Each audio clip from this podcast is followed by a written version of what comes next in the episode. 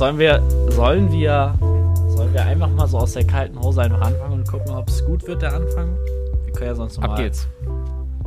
Okay. Let's go. Soll ich Hallo sagen oder? Ja, bitte. Okay. Leg los. Ich bin ganz schüchtern. Soll ich so, soll ich so Leute sagen oder einfach nur Hallo? Hallo allerseits. So, ich nehme das jetzt wirklich als der Anfang. Hey Leute, was geht ab? können, wir, können wir bitte den Anfang nehmen, wie wir, wie, wie wir alle schüchtern sind und überlegen, wie wir den Podcast Hey, anfangen äh, können? Äh, Hi. Hi. Also glaube ich. Hey, Ne? Moin. Hey. Moin. Ganz Hallo. schön, dass ihr eingeschaltet habt. Ah, Ja, heute. Ähm, Äh, wir, das Ähm, ist unser wir Pod sind- Podcast. ähm, wir haben so, wir reden so zusammen als Freunde. über, über Filme. Weil wir, wir gucken ganz gerne Filme und Wir haben Ich das ja auch guck manchmal- studiert. und Und, bei Filmen ist Ich gucke cool. manchmal die Simpsons darüber. ähm, ich habe mal einen Film geguckt, der heißt Suicide Squad und das war's, glaube ich. Okay, der, der, der ist vorbei. Hey, what's up? Okay, Anton, du Moin. bist der Moderator für die Folge, Okay. also über das, über, erklär mal das. Ich bin Podcast. Anton, hi.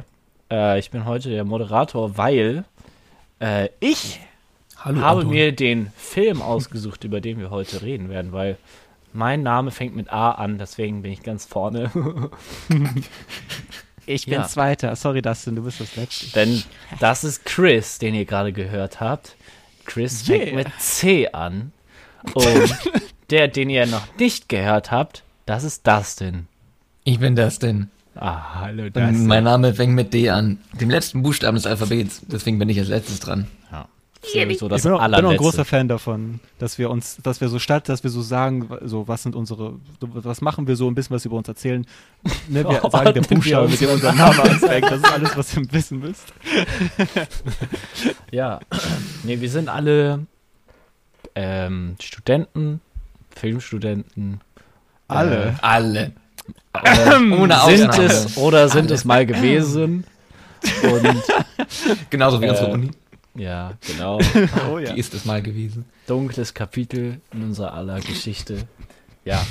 Aber wir lassen uns die Freude am Film nicht nehmen und äh, Hell yeah, machen deshalb jetzt einen Podcast. Und heute. Ach nee, wir fangen ja mit was anderem an, ne? Wir fangen ja mit was. Äh, oder? Genau. Aber wir können ja, wir können ja schon mal sagen, so, also, ne, wie gesagt, das Konzept dieses Podcasts ist es ja, dass wir quasi in jeder Folge einen Film haben, der wird immer von einem von uns empfohlen.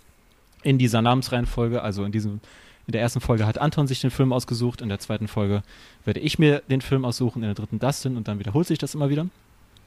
Äh, und ja, diese Folge wird der Film sein, über den wir später sprechen werden, Nomadland. Und Oh, ja. also jeder, der jetzt hier in diesem Podcast drin hockt und den Film noch nicht gesehen hat, Die, die hocken hier einfach. Jetzt schnell einfach. nebenbei. guckt, pausiert diesen Podcast. Der Film ist auf Disney Plus. Jeder hat mittlerweile Disney Plus. Äh, guckt Nomadland. Und dann kehrt zu diesem Podcast zurück. Aber da habe ich jetzt selber die Mail verpasst. Wieso erst später? Reden wir erst über die anderen Themen. Ähm, ich würde sagen, wir reden erst über die kleinen News und so kleinen Themen und so. Und dann ist der Hauptteil des Podcasts halt dieser Film. damit die Leute uns auch ein bisschen äh, einschätzen können. Weißt du, die zahlreichen Leute, die unseren Podcast hören, jetzt schon an dieser Wie Stelle. gesagt, Spotify, Trending Tab, Podcast Nummer 1, Baby. Wir schalten nun live ins Newsstudio zu Chris. Chris, was gibt es Neues? Danke, Anton. Ich, hier ist es ziemlich stürmisch. Äh, äh, äh, wir reden heute über die, die Jahreswende. 2021 ist vorbei und deswegen äh, dachte ich, es wäre cute, wenn wir mal ein bisschen über 2021 reden und Ja. was wir so für Media konsumiert haben und was so bei uns im Gedächtnis geblieben ist. Also, soll ich einfach mal anfangen? Weil ich fange ja immer an. Ich kann, gar, ja nicht, ich kann gar nicht anders. Also, ein Film ist mir besonders im Gedächtnis geblieben. Tatsächlich, den haben wir sogar alle drei zu dritt geguckt. Ich weiß es noch, als wäre es gestern gewesen. Ich weiß Der steht jetzt tatsächlich auch auf Letterboxd Oh yeah. in oh meiner yeah. Top Top Filmliste. Äh, äh, und zwar ist es Hunt for the Wilder People. Ach so, nee. Ich habe hab was Nein, anderes nein, nein. gerechnet. Nein, wir, müssen ja, wir müssen ja in der ersten Folge müssen wir natürlich ein bisschen seriös bleiben, weißt du? Ja. Ja. Aber das ist ähm, ein sehr geiler Film und ich bin sehr dankbar, dass Dustin und Chris mir den gezeigt haben. Die kannten den beide schon. Ja, aber ich habe ihn. Und Dustin hat ihn mir davor auch gezeigt. Also Genau. Dustin ist the root of Dustin all good. ist- Ich habe ihn der ganzen Welt gezeigt einfach. Ja, keiner kannte Genau. ihn auf der Nee. ganzen Welt, bis Dustin anerkam. Ja. Der ist zwar nicht 2021 rausgekommen, aber ich habe ihn da zum ersten Mal gesehen und deshalb. Ja. Ja. Generell, ich meine, wenn wir schon bei da in diesem Bereich sind, weil wir hatten halt unsere Movie Night zusammen und halt der Film, wo ihr beide wahrscheinlich dran dachtet, den muss ich halt ansprechen. Ja. Und zwar Blue Sunshine. Blue sunshine. It could happen to you. Den wir vielleicht auch irgendwann mal hier richtig besprechen sollten, weil der hat echt einen Special Place in meinem Herz. Vielleicht äh, entfaltet er auch erst sein ganzes, äh, seine ganze Größe, wenn man ihn mal so richtig tot analysiert. Vielleicht wird er erst dann so richtig krass. Oh shit. Weißt du, am Anfang denkt man so Trash. Yeah. Aber auch jeden Aspekt, den Hauptcharakter Jerry, Blue Sunshine an sich, alles musst du tot analysieren. Ja. Jeden einzelnen Aspekt. Also mal- für Kontext für Zuhörer, was war, wenn die denken, what the fuck ist Blue, Blue Sunshine? Sunshine. Weil das ist wirklich halt so abstrakt, wie wir überhaupt darauf gekommen sind, dass da, da, Dustin und ich, äh, ha, was war irgendwie los? Wir haben an so einem Lied oder so gearbeitet, was du machen äh, wolltest für ein Projekt. Und ich wollte so ein bisschen die Direction zeigen, an die ich gedacht habe. Und dann kam halt ein Lied, ähm, was, ich- was ich so auf der Bahnfahrt zu dir gehört habe. Und zwar das ein Lied aus dem Mr. Robot Soundtrack. Yes. Und das war so ein ganz abstraktes, weirdes Lied. Und das haben wir uns so angehört und so, was ist das? Woher ist dieses Lied? Und haben wir gesehen, das ist aus dem Blue, Blue Sunshine, Sunshine. Soundtrack originell. Und dann hat Mr. Robot das halt benutzt. Hä? Echt? Da haben wir uns, Ja, ja. Oha. dann haben wir uns den Blue Blue Sunshine Trailer Sunshine. angeguckt. Und ich will jetzt, ich will jetzt halt noch auch an alle Zuschauer wärmstens empfehlen, dass die jetzt sich den Blue, Blue Sunshine, Sunshine. Trailer angucken. Ja. Die Blue Sunshine Reise Sunshine. beginnt mit diesem Trailer. Genau. Also man sollte sich nicht den Film angucken, ohne den Trailer anzugucken. Auf jeden Fall. Ähm, und ja, jetzt ein paar Jahre später habe ich dann diesen Film auf Blu-ray gekauft und ich kam nach Hamburg rüber und dann haben wir uns alle zu erstmal äh, nur ich und Dustin und seine Freundin angeguckt und dann später haben wir uns dann nochmal mit Anton angeguckt. Und seriously, also ich hatte so viel Spaß damit und das war halt auch, weil das jetzt in diesen Pandemiejahren war, ne, wo man halt nicht unbedingt viele Movie Nights oder so hatte mit Leuten, das äh, war etwas, was ich so vermisst habe, halt mit Leuten einfach Filme zu gucken und dann, dass wir direkt so einen richtig unterhaltsamen, spaßigen Film wie Blue Sunshine hatten und dann einen anderen richtig unterhaltsamen und spaßsamen Film, der tatsächlich gut ist. Oh ja. Ähm, Ja. Ich hatte eine, eine, auch eine sehr nice Zeit damit. Ähm, es war ein, ein gutes Film, eine gute Film-Memory, die wir gemacht haben letztes Jahr. Äh, ja. Ja, das Alright, jeden alright. Dustin. Welche Filme hast du noch so aus 2021 im, im Kopf? Ui, oh, da bin ich jetzt aber hier. Da habe ich mich gar nicht drauf vorbereitet. Aha! Okay, Ähm, nee, welcher Film mir auf jeden Fall im Gedächtnis geblieben ist, ist Fargo, der auch schon jetzt einige Jahre auf dem Buckel hat. Ich den aber vorher noch nie gesehen habe. Ja. Serie habe ich gesehen, aber den Film nicht.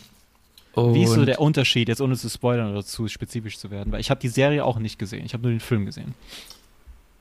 der Vibe ist halt schon ähnlich. So dieses, Mhm. diese abstrakte Komik in dieser Welt da. Ähm, Also ist es wirklich einfach so erfolgreich gemacht, dass es wie der Film ist, aber halt gestreckt über einen längeren Zeitraum. Nee, das ist eine andere Story. Also sie Story, hat so den gleich die gleiche Grundidee. Mhm. Zumindest in der ersten Staffel. Die zweite Staffel ist komplett andere Story.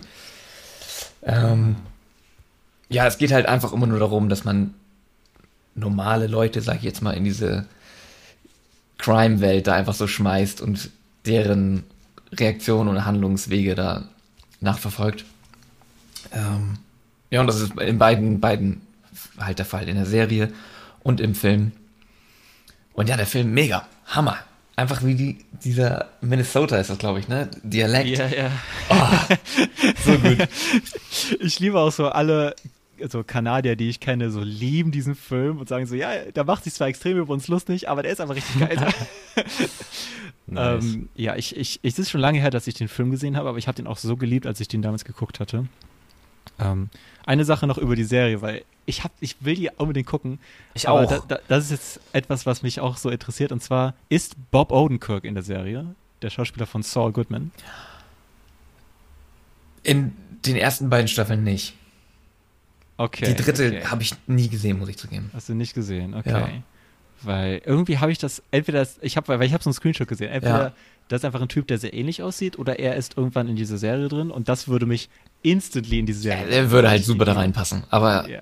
in den ersten beiden Staffeln ist er nicht dabei. Okay, okay. Das ist schon mal gut, weil dann habe ich nicht diese, diese Erwartung direkt, wenn ich da Ja. reinkomme, wenn er nicht direkt da ist. Alright.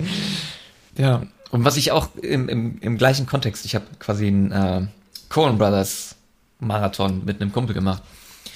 AKA, wir haben zwei Filme geguckt. Und der, Marathon. der zweite Film war Oh Brother, Where Art Thou? Und das wurde Oh. instant einer meiner absoluten Lieblingsfilme. Großartig.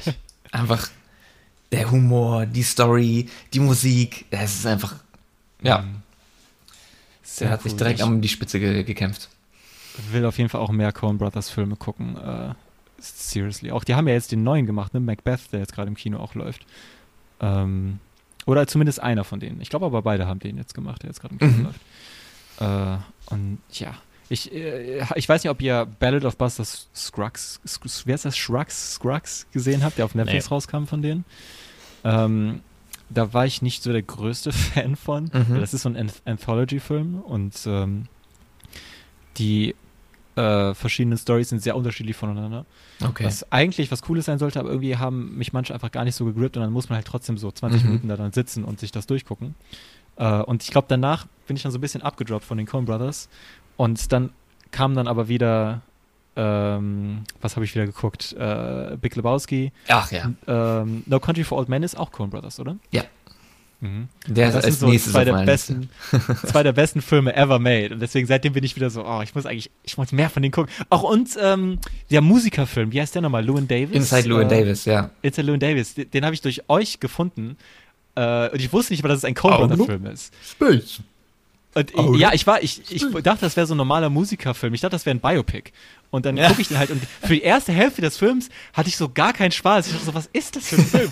und dann, äh, weil ich habe halt die ganze Zeit gedacht, das soll so ein Biopic, so ein erster Film sein. Und äh, irgendwann gucke ich das nach und ich so, das ist ein Coen-Film. Ach so, ich habe das komplett falsch so die ganze Zeit aufgenommen. Und deswegen, seitdem will ich ihn auch nochmal gucken, weil danach habe ich so enjoyed, was ich da geguckt habe, als ich diese Realisierung hatte. Ja, mega Film. Auch. 2022 das Jahr, wo wir alle mehr Coen Brothers Filme sehen sollten. Ich glaube auch. Alright, let's go. Ja. Vielleicht können wir einen Podcast drüber machen. Ich muss jetzt los, ich muss Conan, Conan Leute, gucken. der Podcast ist jetzt vorbei, okay? Ich muss jetzt direkt äh, Brother Where Art Thou gucken. ist das ein neuerer Film von denen oder ein älterer Film? Nee, der ist auch schon älter. Wir sollten eine, eine Letterboxd-Liste machen, wo wir alle Filme reintun, die wir hier erwähnen, damit alle Leute so direkt Oh, nicht lange wirklich suchen gute müssen Idee. und So. Okay, das machen wir. Ähm, Das machen wir. Guckt in die Videobeschreibung, da findet ihr eine Liste, wo alle Filme, die wir in diesem Podcast erwähnen, tauchen in dieser Liste auf. Und ihr Okay. könnt die easy finden. Ihr könnt gucken, wo man die streamen kann oder wie viel die kosten. Sehr coole Idee, Anton. Kein Ah, Dann Problem. gibt's den ersten Schleifsternchen Ich habe auch Mann, meinen. Teil dazu beigetragen. Das hast du gut gemacht. Danke. ja, wollen wir noch Ähm, weiter über 2021 reden? Anton, meinst du nicht gerade, du hast noch was? Ich hatte noch einen Film, der, den ich, äh, den kannte ich tatsächlich. Shame on Me. Vorher hatte ich, glaube ich, noch gar nicht gehört vorher. Dann kam irgendwann jemand und meinte so, hier, den, der, den habe ich mir ausgeliehen, der soll wohl voll gut sein, wurde mir empfohlen. Es war Call Me By Your Name. Ach so. Und ja. irgendwie seit ich den geguckt habe, wi- wird er so oft erwähnt von Leuten, die ich kenne und so, wird voll viel drüber gesprochen.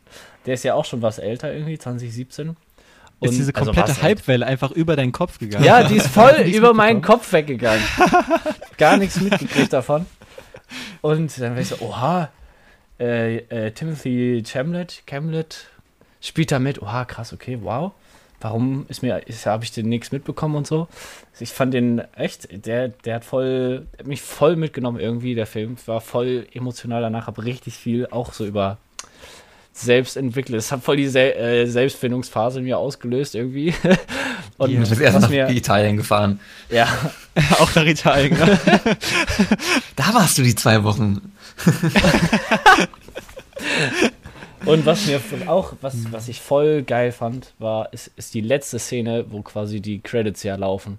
Wo er da Ah. einfach nur vorm Feuer sitzt und im Hintergrund deckt seine Familie den Tisch und er denkt so nochmal, alles kommt nochmal Revue äh, vor seinen Augen und er weint einfach nur da vorm Du bist Feuer. dann so stuck mit ihm quasi. Ja. Du bist gezwungen, zusammen mit ihm einfach alles über dich Ja. nochmal waschen zu lassen. Aber es ist so- das ist so irgendwie die. Äh, er ist so trotzdem irgendwie glücklich. Also es ist so richtig. Es ist bittersweet. Es ne? ist bit- dieses genau. Bittersüße. Ja. Ja, ja. Und das Witzige ist, die Musik von diesem Juff Stevens oder so, ich weiß nicht genau, so ein paar Sovian, Songs. Sovian, Sovian Stevens. Genau. So ein geiler Musik. Ja, ich liebe Und ich habe den Musik. auch kurz bevor ich den Film geguckt habe, habe ich den entdeckt. So äh, random. So ein Lied, ich glaube, cool. die heißt ähm, Fourth of July, habe ich von ihm Oh, entdeckt. yes! Und ich habe das gehört, so, ah, voll geil. Hm. Und dann auf einmal kommt so ein Song von ihm in dem Film, wo die gerade irgendwie da in Urlaub fahren oder so. Die beiden. Mhm. Und ich so, ist das, ist das nicht Ist das? Sofian? Ist das Sufjan? Und dann guck ich so, "Hä? voll geil, oh mein Gott.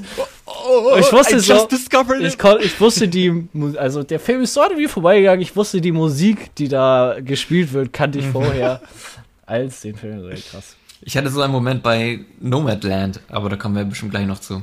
Die stupid-dummen Idioten haben später vergessen, über die Musik zu reden. Da kommen wir gleich noch Da reden wir dann noch drüber. Nein, tun sie nicht. Äh, mega witzig, dass das bei dir alles so rückwärts war, weil halt, vor allem Sofian haben halt so viele, ich auch, halt entdeckt durch diesen Film und dann so, oh mein Gott, was für schöne Musik. Und halt auch dann seine anderen Lieder äh, und Alben angehört. Ich höre letztes Jahr ganz viel seinen Song All for Myself, auch so richtig cool. Ähm, da hat er viel mehr so Elektronik noch drin. Also, äh, Nice. Ich liebe ihn. Wir müssen auch eine-. Das ist auch einfach so ein Vibe-Film, wo man halt einfach in Mhm. diese Gefühle mit reingenommen wird. Nicht wirklich eine Story oder so, sondern man ist einfach das am Vielen. Ähm, ist sehr, sehr, ja, sehr nice. Jetzt müssen wir auch eine äh, Kill Till Playlist machen. eine Kill Eine, Playlist. äh, für mit allen. Songs, die wir ansprechen. Yeah, okay. Immer wenn wir über Musik reden, kommt, kommt, kommt die in die Kill Till, Je. Kill Till Playlist. Auf jeden. Je. ähm, ja, speaking of Musik, habt ihr so andere Artists äh, noch letztes Jahr entdeckt, 2021, so Musiker oder Alben oder so, über die ihr reden wollt? Boah, ich habe einen äh, gefunden, French 79 heißt er, glaube ich. Der macht so ähm, Elektronik und so, basically. Äh, ich habe auch eigentlich nur ein Album von ihm gehört. Äh, ich glaube, Remedy heißt das. Und da habe ich auch ein Musikvideo von ihm gefunden. Das auch das war ultra geil, das Musikvideo. Können wir auch in die Beschreibung tun.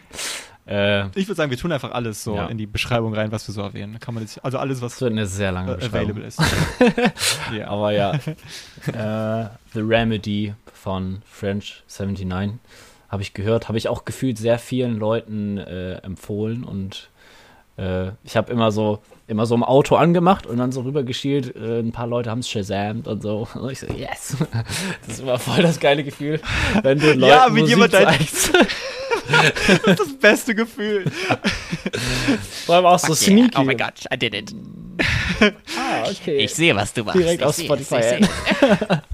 Ich bin auch immer, wenn ich mit meinem Vater im Auto sitze und meine Musik am Laufen ist und er dann äh, bei, okay, das, das klingt eigentlich jetzt ziemlich schlecht, wenn er beim Autofahren plötzlich zu seinem Handy greift. Äh, was bei mir ausgelöst wird, ist ein, Freu ein, ein Freudegefühl, weil ich immer denke, er shazamt jetzt mein Lied. Und Ah, wenn er ja. dann nicht shazamt, sondern auf WhatsApp oder so geht, dann kommt natürlich das, das, äh, die Wut auf, weil ich Ja. dann schreie, Handy weg am Steuer. Aber wenn er shazamt, dann ist das Dann ist okay. Ah, Shazam dann- Wenn er auf WhatsApp geht, den Songtitel bei WhatsApp sch äh, schicken. äh, du wolltest, das war bestimmt ein Missklick. Du wolltest ihn eigentlich äh, Shazam, den Song. Hab ich gesagt, ja, ich schicke ihn dir einfach mal. Nee, nee, also das ist es für mich dann auch wert, so wenn ich in einem Unfall sterbe, dass, ähm, wenn er meinen Song Shazam wollte, ähm, dann ist es noch okay, finde ich. Und welchen, welchen Künstler ich auch äh, gefunden habe, wo ich auch eigentlich fast jeden Song höre, ist Oscar Anton, heißt er. Eigentlich jeder Oh. Song von ihm. Super nice. Habe ich richtig viel gehört. Okay. 2021. Ist das dein Zweitname, den du jetzt einfach getauscht hast? So? ähm, Ich bin Oscar. Oscar Anton. Anton. Nein, leider nicht. Okay, interesting. Aber Ich jeder Song sehr geil. Sehr geil. Der hat auch von, keine Ahnung, so ein bisschen moody zu peppig und alles ist alles dabei bei ihm gefühlt. Sehr nice. Okay, kriege ich, äh, krieg ich auch ein paar nice Music Recommendations, das freut Yeah. mich. kann ich mir das auch mal durchhören. Ich bin gerade meine, meine Spotify Top Songs 2021 durchgegangen.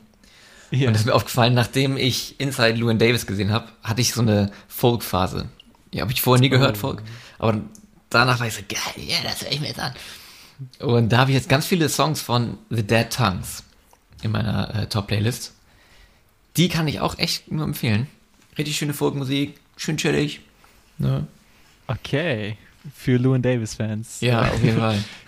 Nice. Ich habe auch, ich habe auch dieses Jahr viel mehr so Country und Folk gehört, als je in meinem Leben zuvor. Ich weiß auch nicht, was da los war, so warum. Ähm, ich glaube durch Bright Eyes, weil ich halt so riesen Bright Eyes Fan jetzt dieses Jahr geworden bin, was so die eigentlich so die Emo Band von so den frühen 90er Kindern so war. Ähm, aber der äh, macht halt so sehr viel so folky äh, Country Depri-Musik. äh, und er hat es früher gemacht. Mittlerweile hat sich sein Style noch ähm, sehr verändert und er ist nicht mehr so, so sad. Äh, aber sein sad Stuff ist der Stuff, zu dem ich relate. Deswegen habe ich da halt so, so viel gehört. Habe mir auch so all seine Platten äh, oder fast alle geholt von den alten Stuff. Ähm, was by, the way halt, halt auch bei mir so dieses Jahr, das war mein Plattenjahr. So, weil, äh, ab Mhm. 2019 November habe ich so angefangen so mit Platten kaufen und dieses Jahr habe ich so richtig bin ich so richtig ausgerastet so ähm, habe ganz viele Platten äh, wenn das Geld da war mir dann geholt ähm, und mein mein mein Highlight war eine Tally Hall Platte weil ich weiß nicht ob ihr die kennt das ist ähm, die machen auch mittlerweile keine Musik mehr als Gruppe äh, die haben zwei Alben gemacht frühe 2010er oder so I think ähm, und damals kamen so Platten raus und die sind dann richtig teuer geworden, weil die halt die Band nicht mehr aktiv war. Äh, so, I don't know, so mehrere hunderte zahlt man dann für so eine Platte. Boah. Und dieses Jahr habe ich dann so gecheckt, einfach, ah, ich habe, weil ich ab ab und zu einfach so Bands mit Vinyl daneben eingebe, um zu gucken und dann so, oh mein Gott, die machen jetzt neue Platten von, von dem, dem ersten Album von denen. Und ich habe das so direkt pre-ordered Mhm. äh, und es kam an und diese Platte ist so pretty. Sie ist so pretty. Ich wünschte, ich könnte so Bilder in dem Video zeigen. Aber das ist so eine komplett, das ist so eine durchsichtige Platte und dann ist, sind da so, so Farben wie so Splatter auf dieser durchsichtigen Platte ähm, verteilt. Mhm. Es ist, es ist so schön gemacht. Und dann war da noch so ein Poster dabei und äh, es, es, es ist sehr, sehr cool. Das, das, was ich so davor dachte, so, das werde ich nie haben. Äh, was gemacht haben. Und das ist halt auch noch so ein cooles äh, Fanprodukt raus geworden ist. Das will ich nie haben. Ich werde nie einer. Das, das ist die größte Trauer, wenn man so ganz viele von diesen so kleinen Indie-Künstlern äh, liebt, wo Mhm. man sich so denkt, so, ach, die werden nie eine Platte kriegen. Aber gerade bei denen ist es ja voll im Kommen, dass man da jetzt nur Platten macht, anstatt irgendwas anderes.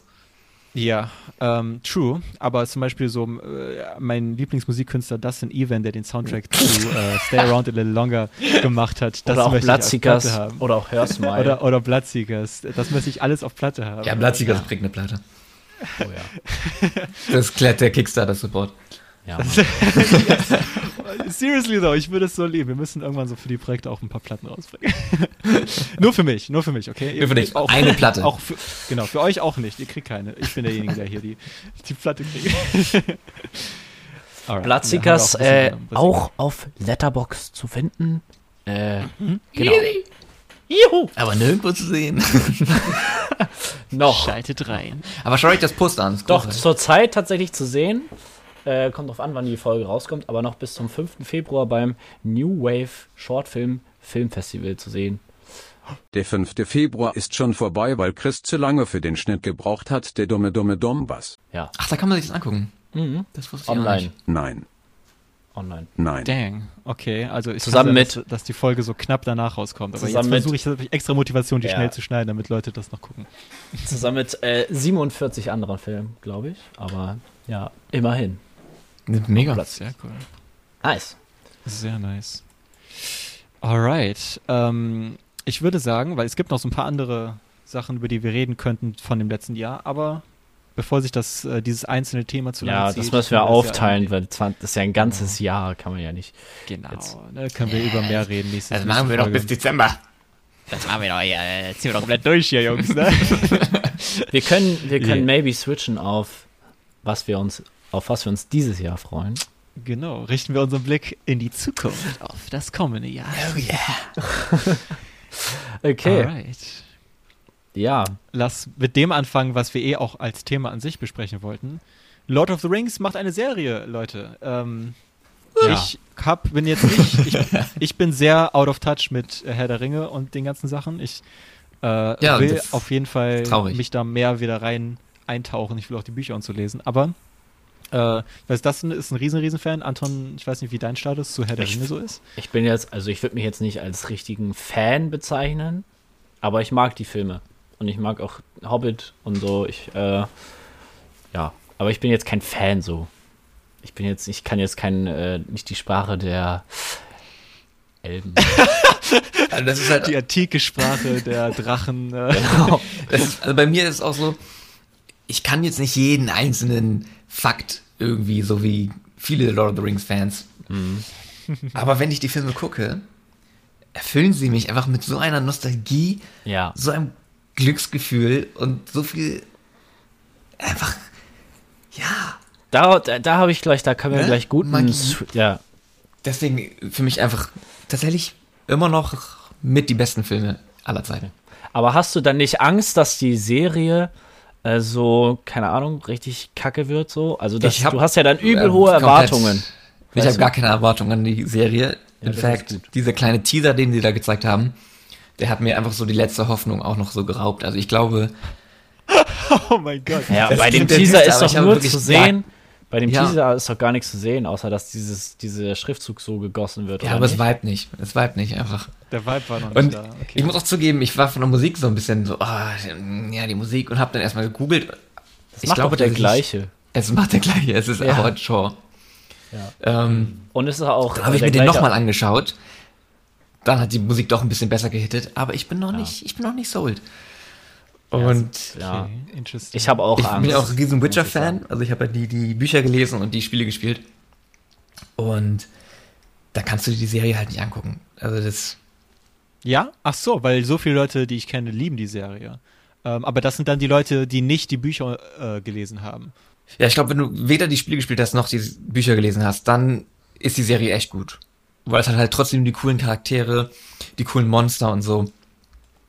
Aber wenn du halt, erstmal die Spiele haben schon so leicht die Story von den Büchern abgewandelt. Und die Serie hat das jetzt nochmal alles abgewandelt. Das bedeutet, du hast jetzt schon drei Medien, die eine andere Geschichte erzählen.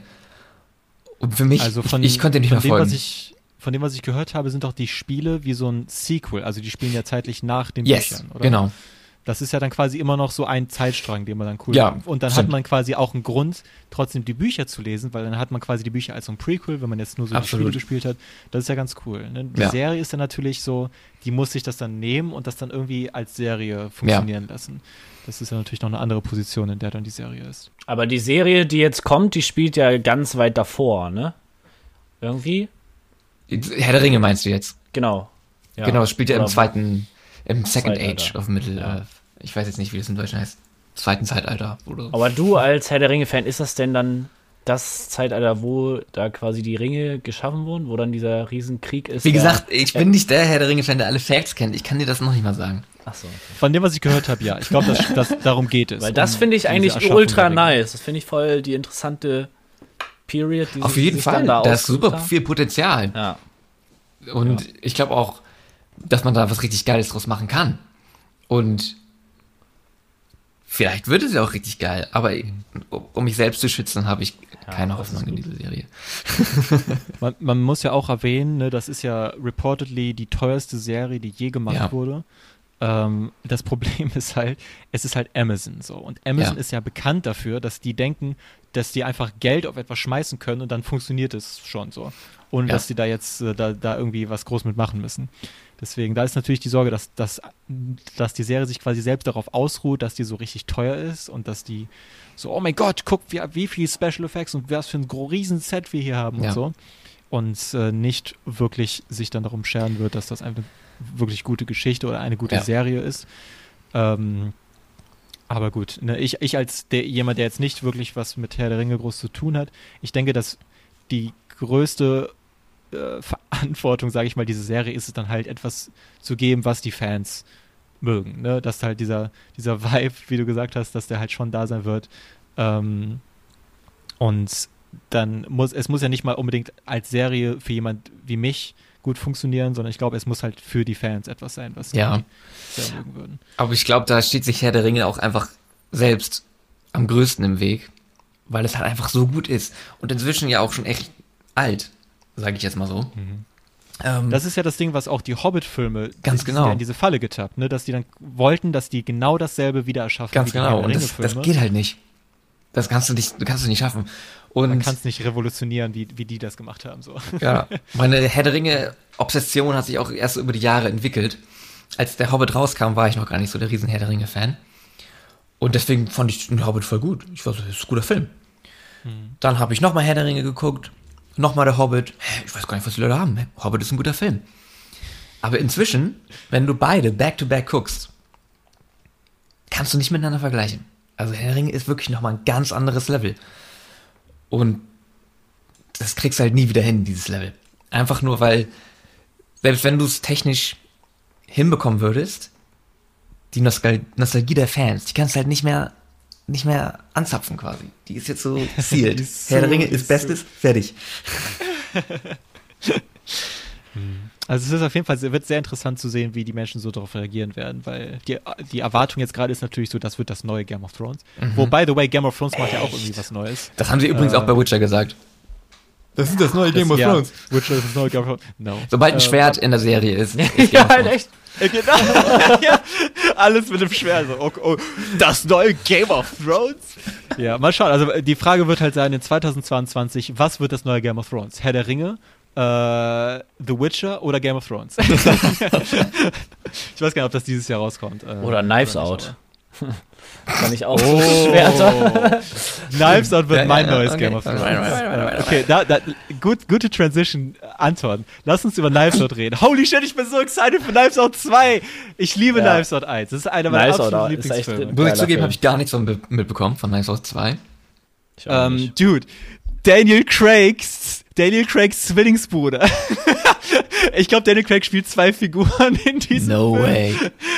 Und ja, es ist halt, es wird halt dann über diesen Detective irgendwie gehen und ein anderer Fall, die, der dieser Detective verhandelt. Und da ist so viel Potenzial. Ähm, wenn halt das Writing, ne, wenn, wenn das Skript genauso clever ist wie beim ersten Teil, kann das mit dieser, mit diesem komplett neuen Szenario so viel machen. Ich bin so gespannt darauf. Ich habe extra so nicht so viel über die Story gelesen. Ja. Ähm, aber ich bin richtig excited. Ich bin sehr froh, dass halt der, der Sequel nicht einfach so nach dem Motto, oh, wir machen jetzt äh, über die eigentliche Hauptfigur ähm, irgendwie einen Nachfolger oder so, weil da halt die Story ist ja fertig, sondern wir nehmen halt dieses Konzept von diesem De Detective, der eigentlich richtig schlecht ist, ähm, aber halt der diesen Style ultra stark hat Mhm. und der dann und halt dieses vielleicht auch dieses Konzept von diesem etwas so Meta-Commentary über Mystery Filme und dann kann er natürlich auch ein Meta-Commentary über Nachfolger zu Mystery-Filmen oder so Mhm, kann er ja. dann ja auch da einbinden. Ähm, und hoffentlich halt wie im ersten Teil das Mystery selbst, dass das sehr gut und satisfying ist. Und äh, ich da, ja, da, ich will mir auch nicht zu hoch die Erwartung ansetzen, aber der erste Teil hat mir so viel Vertrauen in Ryan Johnson als Writer und Director gegeben. Und der scheint ja so viel Liebe auch für dieses Projekt zu haben, dass ich da hoffen möchte, dass es halt so auch so, so ein bisschen sein Baby ist, wo er dann auch äh, was Gutes draus macht. Und ich habe auf jeden Fall kein Gefühl, dass es so ein Cash Grab, so Nachfolger oder so sein wird. Denke ich jetzt auch nicht. Ja. Aber weiß man nie. Aber geil, ey. Chloe der Film 2. Zum Thema Erwartungen kann ich auch noch was sagen. Falls ihr, falls ihr fertig sind mit Nice Out 2. Weil ich kann da auch nicht so viel Hau sagen. raus. Ähm, ich äh, habe noch aufgeschrieben die Obi-Wan-Serie. Ich weiß nicht, wie hart ihr im Star Wars-Game drin seid. Weil Star Wars ist für mich, was äh, für das denn dieses Nostalgie-Feeling auslöst Mhm. bei Herr der Ringe. Weil ich, ohne Witz, das war. Ich habe äh, von meinem Vater, weil der ist auch übelster Star Wars-Fan, der hat die alle noch im Kino geguckt und so, äh, irgendwann die Hörbücher zu den Filmen, also quasi die Ton, nur die Tonversion von den Filmen bekommen. Ich war schon so, oh, wow, cool. Hab da schon so angefangen mit meinem Bruder im Garten äh, Star Wars zu spielen und so. Und dann äh, irgendwann die Filme geguckt und so. Ich war so ein Star Wars-Fan. Oh. Und ich war eigentlich, und ich war eigentlich ultimativ glücklich mit den sechs Teilen. Dann kam irgendwann noch Clone Wars, diese äh, Animationsserie. Okay, habe ich auch noch geguckt, aber da war, das war jetzt nicht mehr, ist nicht mehr in die Nostalgie reingefallen, weil die Nostalgie waren für mich Teile 1 bis 6. Und dann hat halt Disney sich die Rechte geholt und dann war ich auch so ultra voll mit Erwartung. Oh, geil, es gibt wieder neue, es gibt neuen Star Wars so äh, Content, weil das war ja quasi das erste Mal, wo ich ähm, das bewusst erlebt habe, dass neue Star Wars Sachen kommen. Mhm. Das war so, wow, alter, krass. Und dann kamen die, die äh, äh, Teile 7 bis 9 und es war so, oh mein Gott. Scheiße. Nee. das ist es nicht. Das ist einfach nicht. Hat absolut wirklich null diese Nostalgie irgendwie in mir äh, geweckt, die die anderen Teile in mir äh, wecken. Und äh, dann gab es ja auch noch diese Serien, äh, erst The Mandalorian. Da haben tatsächlich die ersten paar Folgen haben das noch wieder geschafft. Da war so, oh mein Gott, es fühlt sich wieder nach Star Wars an ein bisschen. Aber jetzt hier die neueste Serie äh, über Boba Fett, das ist wirklich, das ist wirklich absolutes Grauen. Also was ich auch von, von den meisten Star Wars Fans, ich weiß nicht, habt ihr die gesehen oder habt ihr was davon geguckt? Nee. Ich höre nur, dass Leute sagen, was ist das? Ja. was haben die da gemacht? Es ist wirklich so zum Kotzen, ohne Witz. Und jetzt die neueste Folge, die, wo alle Leute sagen, oh mein Gott, das ist voll die gute Folge. In der Folge kommt Boba Fett nicht vor. Das ist wirklich Geil. so geil. Und die hatten, ohne Witz, Boba Fett, alle, das war so voll das Mysterium. Der hatte so ein paar Lines in der gesamten äh, Reihe. Und die hätten so viel draus machen können. Und es ist einfach, ja, er liegt die Hälfte der Zeit in irgendeinem Renega- Regenerationstank rum und äh, es gibt nur Flashbacks und ja. Diese Motorräder, Motorradverfolgungsjagd, äh, die, die Leute, die auch die Serie gesehen haben, werden jetzt wissen, wovon ich rede. Es ist wirklich zum Kotzen. Und deswegen, aber bei Kenobi, da haben die ja die, die Schauspieler von Obi-Wan und Anakin auch wieder geholt und so. Und ich will mich auch, ich habe wieder, es, ich fühle, ich könnte jetzt mir Erwartungen machen, aber ich will es nicht tun. Weil ich einfach Angst habe, dass es wieder ein kompletter Trash Und dass die jetzt auch noch äh, den Obi-Wan-Charakter für mich kaputt machen, so. Ich weiß es nicht. Ich glaube, die gucke ich mir erst an, wenn ein paar Rezensionen gut sind und so. Weil das können die nicht, das können die nicht mit mir machen.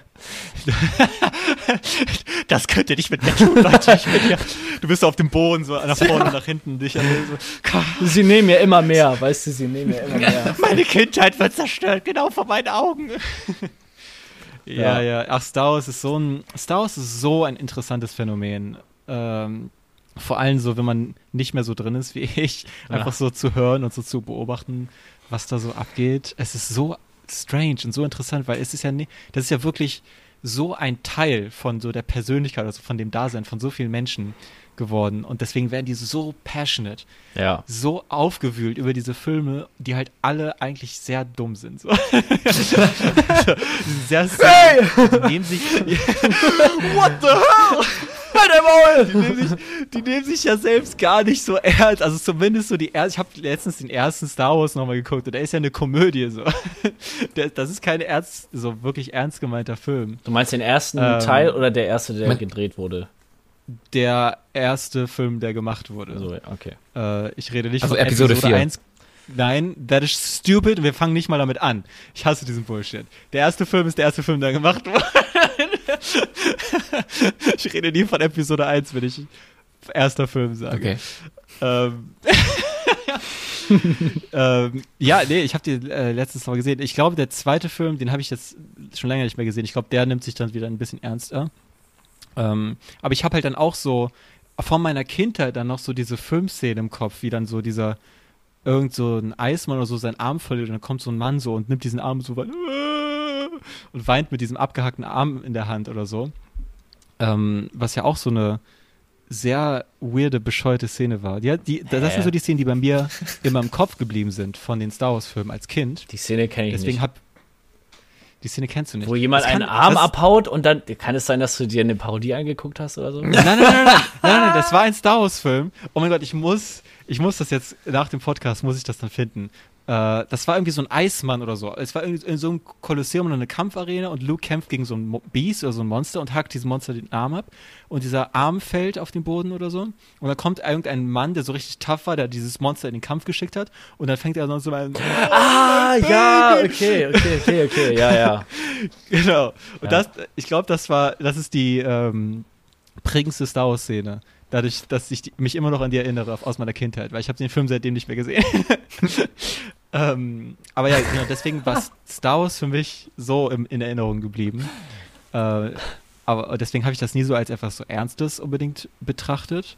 Ähm, weil ich weiß halt, dass auch viele, viele Leute haben halt The Clone Wars geguckt, was ja auch eine äh, ist Geschichte, also eine ernstere Geschichte erzählt, so in diesem, in diesem Universum. Ähm, und dass all, all diese Figuren werden ja immer weiter entwickelt und äh, durch all diese Filme, die gemacht wurden, alles wird so ein bisschen ausgeflasht und Leute sind halt richtig attached an diese ganzen Figuren äh, und an dieses Universum.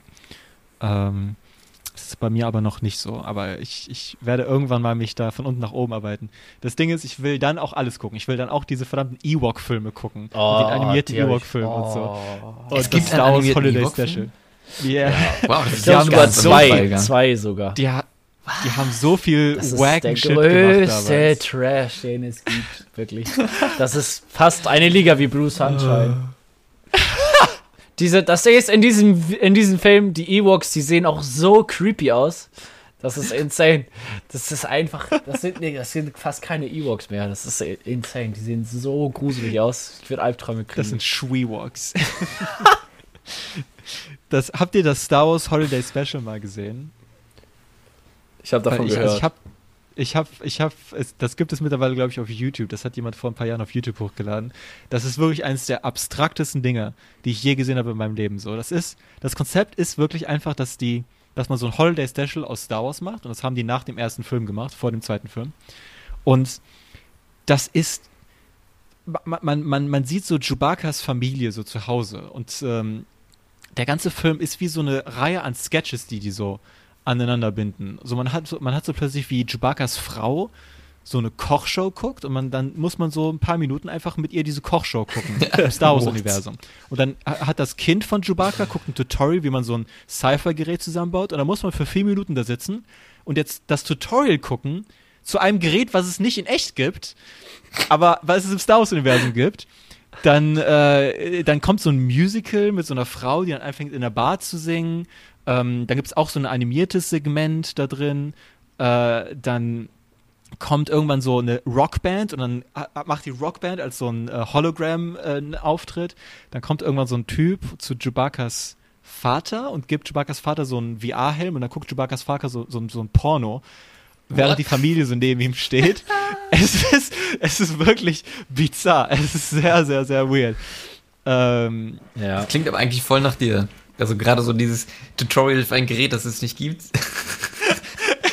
also ich, hab, ich, hab, ich hatte sehr viel Spaß, als ich das äh, geguckt habe. Äh, ich konnte es nicht ganz gucken, weil manche Szenen sind so langweilig, die ziehen sich so extrem.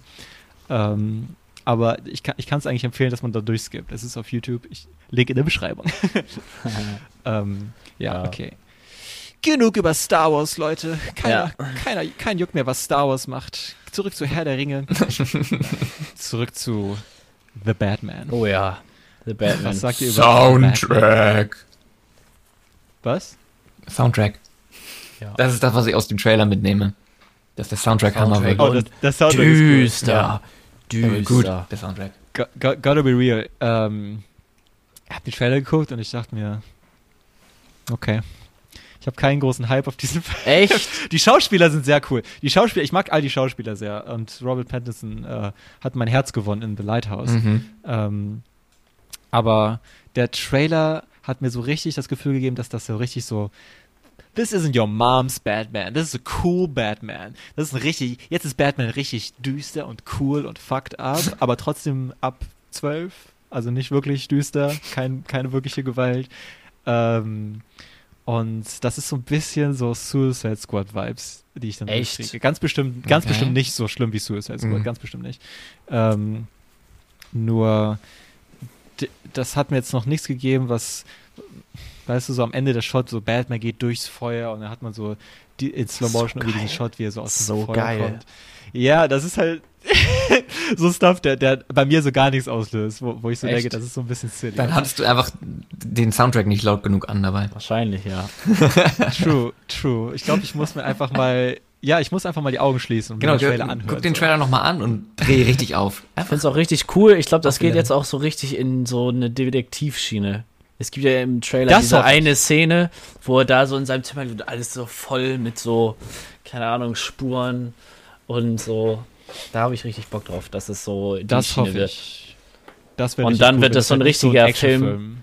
Film noir, düster, Detektiv, so, ah, zwielichtige Gestalten. Aber nochmal ist das ja eh in diesem Batman-Universum so. Aber Mhm. nochmal krasser als, als die ganzen Mhm. Filme, die es bisher gab und so.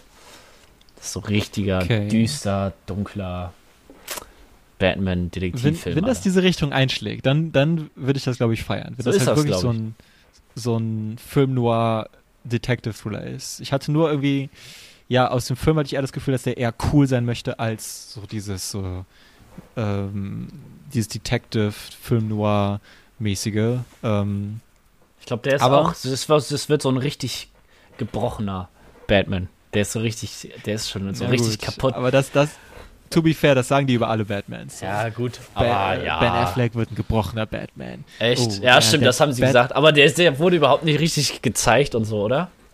Der Charakter selbst so von Ben Affleck. Das, das war doch. Hatten die nicht mal, hatten die nicht mal einen Batman-Film, einen einzelnen geplant mit Ben Affleck und der wurde dann nie gezeigt oder so?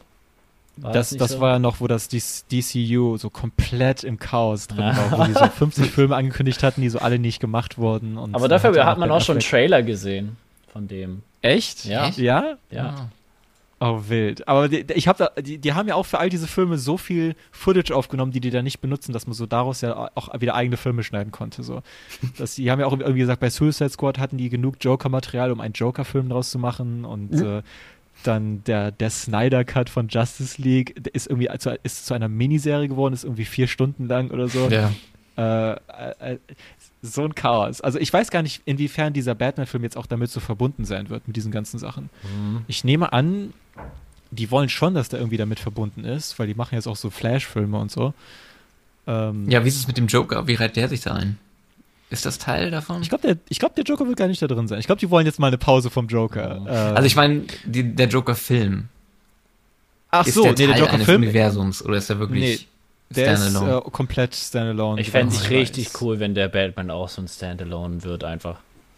Das würde ich nämlich auch, ja. Mhm. Ich glaube, DC ist gerade noch ein bisschen zu überfordert mit diesem ganzen Filmuniversum-Ding. Ja. Ich glaube, die würden echt profitieren, wenn die, so wie Joker, einfach versuchen, erstmal einen richtig guten Film an sich zu Ja. machen. mhm. Ähm, ich glaube, bei Batman würde das auch erstmal sehr gut funktionieren, weil man halt ne, erstmal Batman so zeigt und wie er so tickt und so. Das war ja der, so ein Riesenfehler, wie die das Universum zuerst gehandhabt haben, dass sie so Man of Steel und dann Batman wie Superman gemacht haben. So. Und das Ja. war dann so irgendwie der, der Batman-Film.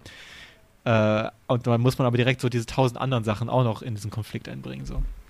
Also gut, jetzt bin ich ein bisschen optimistischer, nachdem ich eure Opinions so gehört habe. Mal Oh schauen. ja. Mal schauen, wie es wird.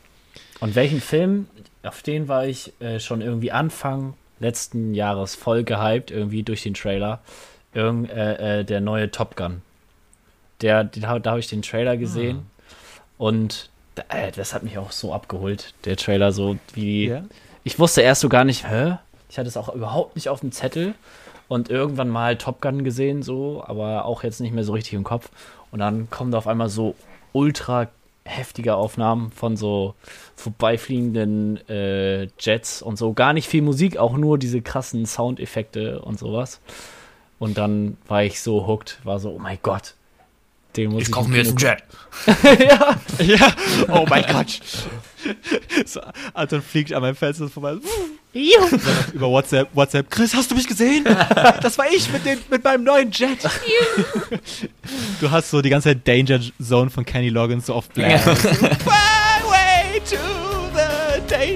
Ich habe aber nie den Original geguckt.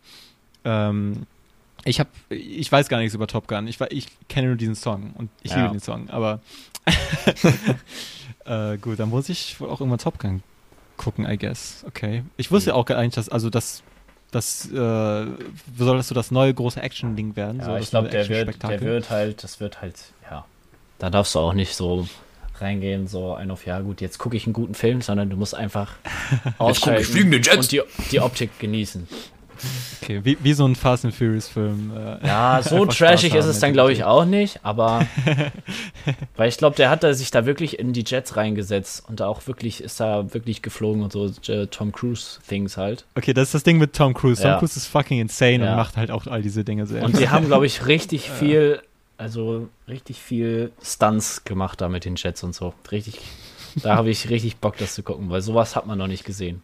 Ich, ich möchte einen Top Gun-Film gucken, wo aber die Flugzeugszenen aus der Mumie, dem Trailer, den die aus Versehen hochgeladen haben, reinkommen, wo er im, im Flugzeug sitzt.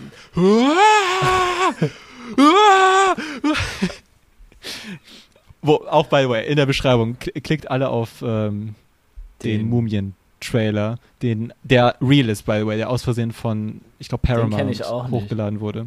Muss ich den selber draufklicken, muss ich selber draufklicken auf diesen Link. Oh, Leute, Leute, das ist das Witzigste, was ihr je gesehen habt. Die haben den Trailer zu der Mumie hochgeladen, aber es fehlen Audiospuren. Und dann hat man so ganz lang erstmal so Stille und dann hat man halt nur so die Voice Lines von den Schauspielern, während so richtig intense Action-Szenen stattfinden. Und die sind im Flugzeug und Tom Cruise. Und dann ist, genau so. Und dann ist so, so, eine, so seine Freundin oder Frau oder so und dann guckt sie ihn so an und ist komplett still und sie. No.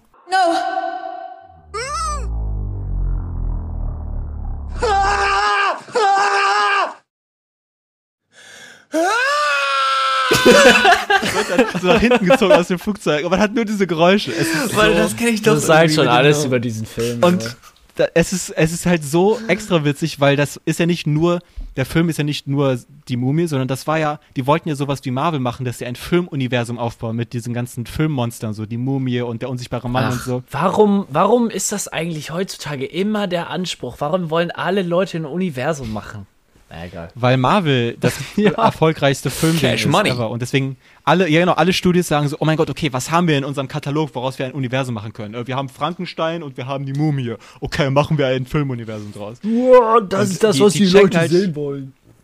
Die checken halt alle nicht, dass das, was Marvel so erfolgreich gemacht hat, ist, dass sie halt nicht direkt gestartet haben mit Die Avengers, oh mein Gott, sondern dass sie halt ne, erstmal so irgendwie fünf bis zehn Filme, einzelne Filme gemacht haben und dann nach den Credits hat man so einen Hint, dass es ein Universum ist. Und so, oh mein Gott, Leute, das ist ein Universum. Und dann irgendwann so, die machen einen Avengers-Film mit all diesen Leuten zusammen und dann am Ende Ja. der Avengers, oh mein Gott, Thanos. Und das hat sich ja immer ganz, ganz langsam, das hat sich ja über zehn Jahre oder so Ja. gesteigert, gesteigert, gesteigert, gesteigert. Ich bin kein großer Fan von den Filmen, aber die haben es ja halt langsam, Das haben die dem gut die gemacht. Zeit gegeben, Ja, was das haben die super brauchte, gemacht, ne? auf jeden Fall. Und halt all, diese anderen Studios, so mit DC und äh, wer auch immer diese Filmmonster-Reihe machen wollte und so, die denken halt, dass die direkt durchstarten mit dem großen Avengers-Film. So. Ja. Und dann wundern die sich so, hä? Mhm. Hä, warum finden Leute das jetzt kacke? So, ihr müsst erstmal einen guten Film an sich machen, wo Ja. die Leute so excited macht und dann könnt ihr darauf aufbauen. So. True. Ja. Okay, speaking über Filme, ich glaube, wir haben jetzt so eine gute Stunde unser, äh, unsere anderen kleinen Themen besprochen. Ohne äh, das Hauptthema anzusprechen. Ähm, genau, also ich glaube, äh, die Sachen, die wir noch auf der Liste stehen haben, nächste Folge haben wir noch viel äh, Oh ja. zu besprechen. Es wird sich bestimmt noch viel ansammeln. Ähm, aber jetzt kommt, glaube ich, ist, glaube ich, ein guter Zeitpunkt, wo wir über Nomadland reden können. Ah, no, äh. Anton, stell mal den Film vor, du hast ihn vorgeschlagen. Ja, ich habe ihn Ich würde einmal ganz kurz vorgeschlagen. Break. Ja, okay. B bitte? Kurzer Break? Ich habe zu viel Tee getrunken, ich mach mir in die Hose. Ja, gut, dann machen das, wir kurz das, das bleibt noch drin. Chris, du darfst es reinschneiden, wenn du willst, aber es ist ganz, ganz übel hier, ich sag's euch, Leute. Go, go, go! Highway to the danger zone. Okay, alle anderen gehen. Okay. Revving up your engine, listen to your, hur your hurling roar. Metal under tension, begging you to touch and go. Do do do do. Highway to the danger zone. Do do do do do. Ride it down. Damn. Das ist gutes Wasser. Okay, Leute, Zeit für Chris' Wasser-Review. Ich trinke Vitell von Ville Thermale. Äh, wurde gegründet im, A- im Jahr, dieses Wasser wurde erfunden, Wasser wurde erfunden im Jahre 1854. Äh, es hat Engagement Nummer 3. Das klingt wie ein YouTuber. Ähm, 10.000 Hektar geschütztes Quellengebiet im Herzen der Vogesen. So, und jetzt, jetzt checken wir mal aus, wie dieses Wasser auch wirklich kostet. Kostet im Sinne von schmeckt, nicht geldmäßig, weil ich habe die Quittung nicht mehr. Wow, das ist gutes Wasser. Holy shit. Anton kommt zurück, aber Anton wird mich nicht stoppen, meine Wasserreview hier zu machen, Leute. Ne, das ist also ein Wasser, ich gebe diesem Wasser sie Komm wieder und sehe nur Chris bei Discord die ganze Zeit ausschlägt, so, als ob er jetzt die ganze Zeit geredet hat. Chris einfach alleine Unterhalter, Dustin und ich können einpacken. Perfekt. So, Dustin kehrt zurück. Ja, ich äh, hoffe, die, die Zuschauer sind glücklich, nachdem die jetzt fünf Minuten hier einfach warten müssen. Aber bitte schneid es auch so zehnmal rein, dass ich einfach sage, oh Chris, bitte, kurz, einmal kurz Pipi machen. Oh Chris, bitte, Chris, bitte, oh Chris, Chris, Chris, Chris. Hört ihr mich auch noch? Wir, warte, Dustin, hört ihr mich? Hör, hören wir Dustin noch? Hört ihr mich noch? Hallo? Test, Test. Ah ja. Dustin? Ich glaube. Leute? Hallo? Leute? Leute? Hallo? Anton? Ja? Oh mein Gott, Chris, bist du es? Du da hinten? Ich glaube, der Strom ist ausgefallen. Scheiße! Hast du Dustin gesehen? Dustin! Dustin! Oh, ich höre ihn! Hörst du ihn? Er ist, ist er nebenan? Ja, hab ich. Warte mal. Was ist denn das für eine Tür hier? Dustin, nein, das ist nicht eine Alligatorfalle! Dustin! Oh Gott. Jetzt müssen wir uns wieder einen neuen äh, Mitarbeiter suchen, Chris. Nomadland, ähm. das ist ein, das ist ein guter Film. Perfekt. Okay. Stelle Nomadland vor, Anton. Also, ich muss erstmal. Ähm, Nomadland ist tatsächlich nicht so an mir vorbeigegangen wie Call Me By Your Name. Das habe ich schon mitbekommen. Okay, da war ein krasser Film, der hat, weiß ich nicht, wie viele Oscars bekommen und Auszeichnungen. Es gibt auch in diesem Making-of, gibt es auch eine Szene, glaube ich, wo die einmal den ganzen Screen voll haben. Die ganzen Filmfestivals, mit ja. diesen Auszeichnungen. Ja, okay. Also auf jeden Fall hoch angesehener Film auch scheinbar. Und ich wusste, ich wusste nicht viel darüber. Ich wusste nur, es geht um eine Frau, die die ganze Zeit in ihrem Van, die wohnt in ihrem Van und fährt rum. Und äh, das ist voll, ein, einfach nur das ist für mich schon übel der geile Vibe, den ich sehr relaten kann, weil ich liebe so Roadtrips und im Auto leben. So, das habe ich bisher noch nie, also das habe ich schon oft gemacht, zwar nicht so lang, aber so mit Freunden einfach ins Auto, im Auto pennen, im Auto essen, so alles hier, hier und da hinfahren, wo es einen gerade spontan hintreibt. Deswegen wollte ich diesen Film unbedingt mal gucken. Äh, und jetzt ist es weit. Habt ihr den Film gesehen vorher? Äh, nein, Vorher das war auch das erste Mal. gesehen, ja. Geil, ey, perfekt, perfekt. Ja, Ich habe ihn gelebt vorher. Ich war der Nomadland. Credits. Äh. Ich habe äh, im Vorhinein gehört, ähm, gespaltene Meinung irgendwie. Also viele, was man so liest, war ja durchweg positiv eigentlich.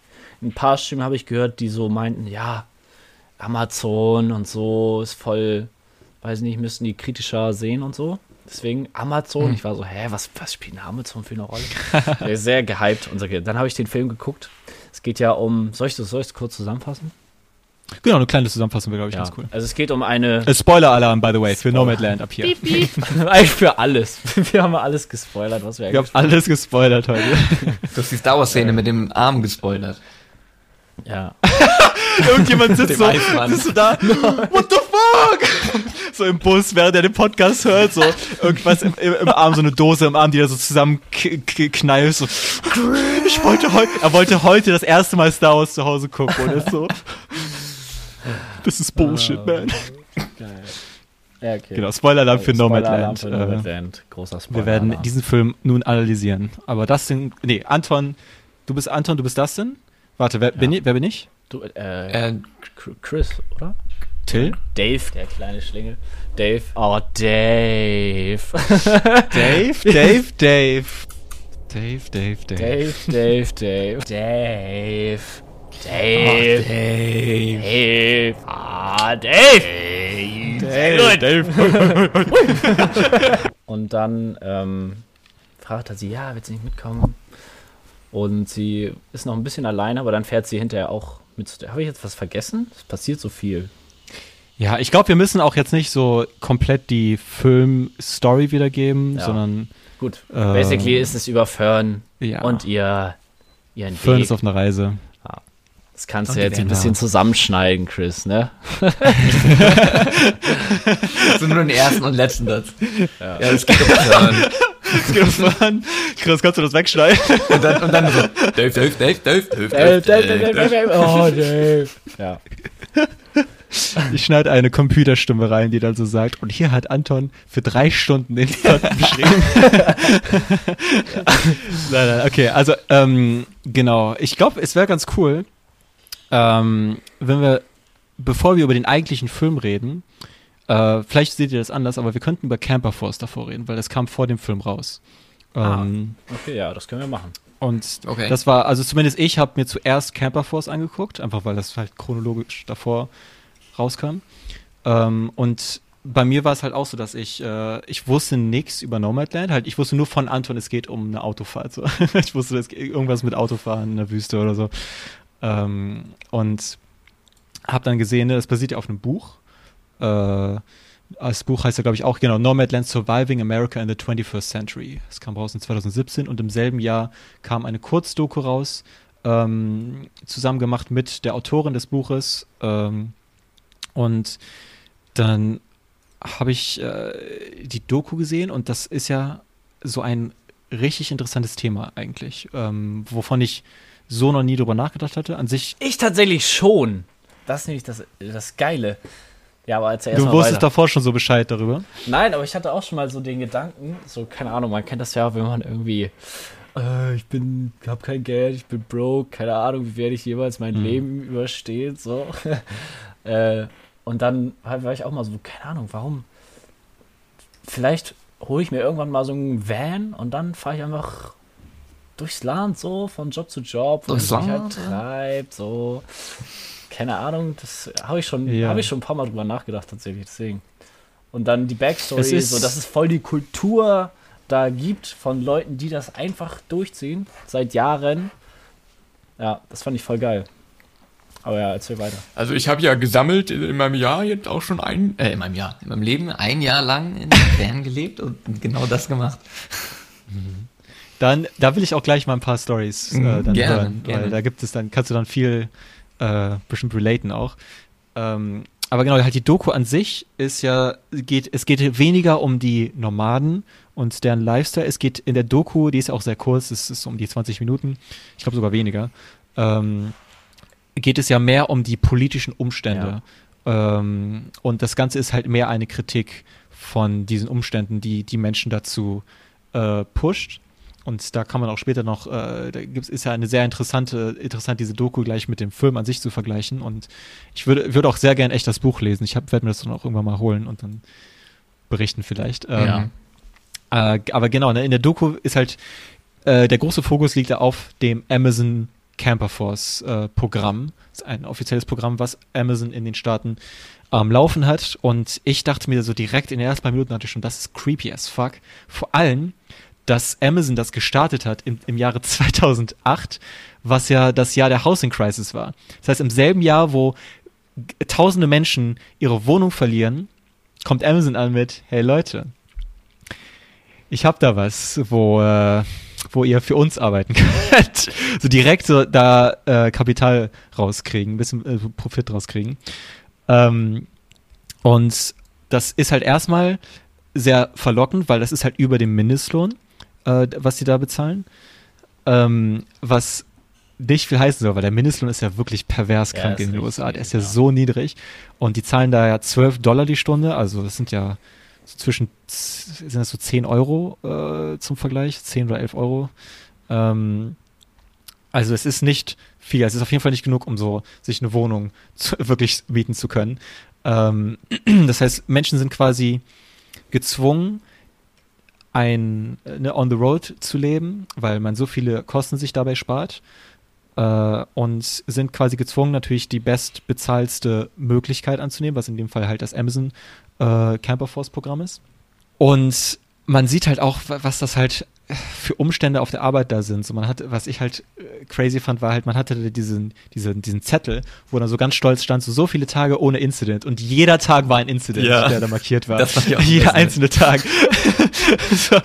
Und dann erklärt natürlich die eine Person so, wie dann der Kopf angeschlagen wurde und er gefallen ist und sich dann den Kopf noch unten am Boden angeschlagen hat. Und dann kam so ein äh, Supervisor vorbei, hat ihn so kurz in die Augen geguckt, so, dir geht's gut, weiter an die Arbeit. Und die Frau berichtet, wie sie halt nachts aufwacht und gar kein Gefühl in den Armen hat. Mhm. Ähm, also so wirklich eigentlich un so nicht akzeptable Arbeitsumstände. Ähm, aber halt, das sind auch alles, also nicht alles, aber es sind zum Großteil ja ältere Menschen, die quasi nicht mehr so jetzt die Chance haben, jetzt, okay, jetzt kann ich irgendwo eine Karriere beginnen und mich hocharbeiten, sondern das ist halt so, ich muss jetzt überleben, ich muss jetzt einen Job machen. Das ist auch, was die sagen, ne? Die sagen auch, äh, genau. ja, wir machen, wir machen das jetzt nicht mehr, um, wir wissen, wir starten jetzt hier keine Karriere und so, wir brauchen einfach das Geld, nur deshalb machen Mhm. wir das. Ja. Genau, der, genau, die sagen auch, der, das ist nicht für den American Dream. Der American Dream ist auch gar nicht mehr möglich mittlerweile, sondern Ja. wir müssen das Geld machen. Wir machen das nicht, um irgendwie Erfahrung für irgendwas zu sammeln. Wir können keine Karriere hier starten. Ne, das sind also diese, das äh, ist also ein sehr düsterer Look auf diese Umstände, dass diese Menschen nicht, nicht wirklich eine Wahl haben und man sieht halt, was das für eine traurige Realität für diese Menschen an sich ist. Das sind alles Ältere und die, da gibt es wenig Chancen oder wenige Ausblicke auf eine Verbesserung oder eine Veränderung, sondern im Grunde kann man sagen, okay, das ist jetzt das, woran sie dann verenden werden oder wie sie dann enden werden. Ähm, Und das Ding ist ja auch, also so wie ich das verstanden habe, ähm, das bietet ja Amazon auch überhaupt nicht äh, so durchgehend an, sondern die sind ja quasi immer nur zu der Peak-Saison irgendwie über Weihnachten. Da kommen die dann genau, alle also hin. keine richtige Ja. Mitarbeiter. Genau, also- genau, es ist einfach so, wir brauchen jetzt ein paar mehr Hände ähm, Ja. und die Leute, die haben es ja, äh, die brauchen das jetzt. Und dann ganz, ganz am Ende, der, der letzte Satz der Doku ist ja, dass Jeff Bezos der reicheste Mann der Welt Ja, ja. ist. Und wo dann nochmal klar, halt richtig nochmal ins Gesicht gerieben wird, so, es ist, es gibt eigentlich keine Ausrede dafür, dass Amazon so mies bezahlt äh, und Nee, nee, quasi nee. darauf aufgebaut ist, Menschen, die keine andere Wahl haben, so auszunutzen und die so leben zu lassen. Ähm, Mhm. Es gibt kein, keine Ausrede dafür. Also ich sag mal so, die Und- Tatsache, dass man über die Peak Season noch Gastarbeiter ranholt, ist, muss sein. Das ist gut auch so. Für die, Ja. die da ähm, festangestellt sind. Also, äh, ich habe ja selber auch in einem Lagerhaus mal gearbeitet.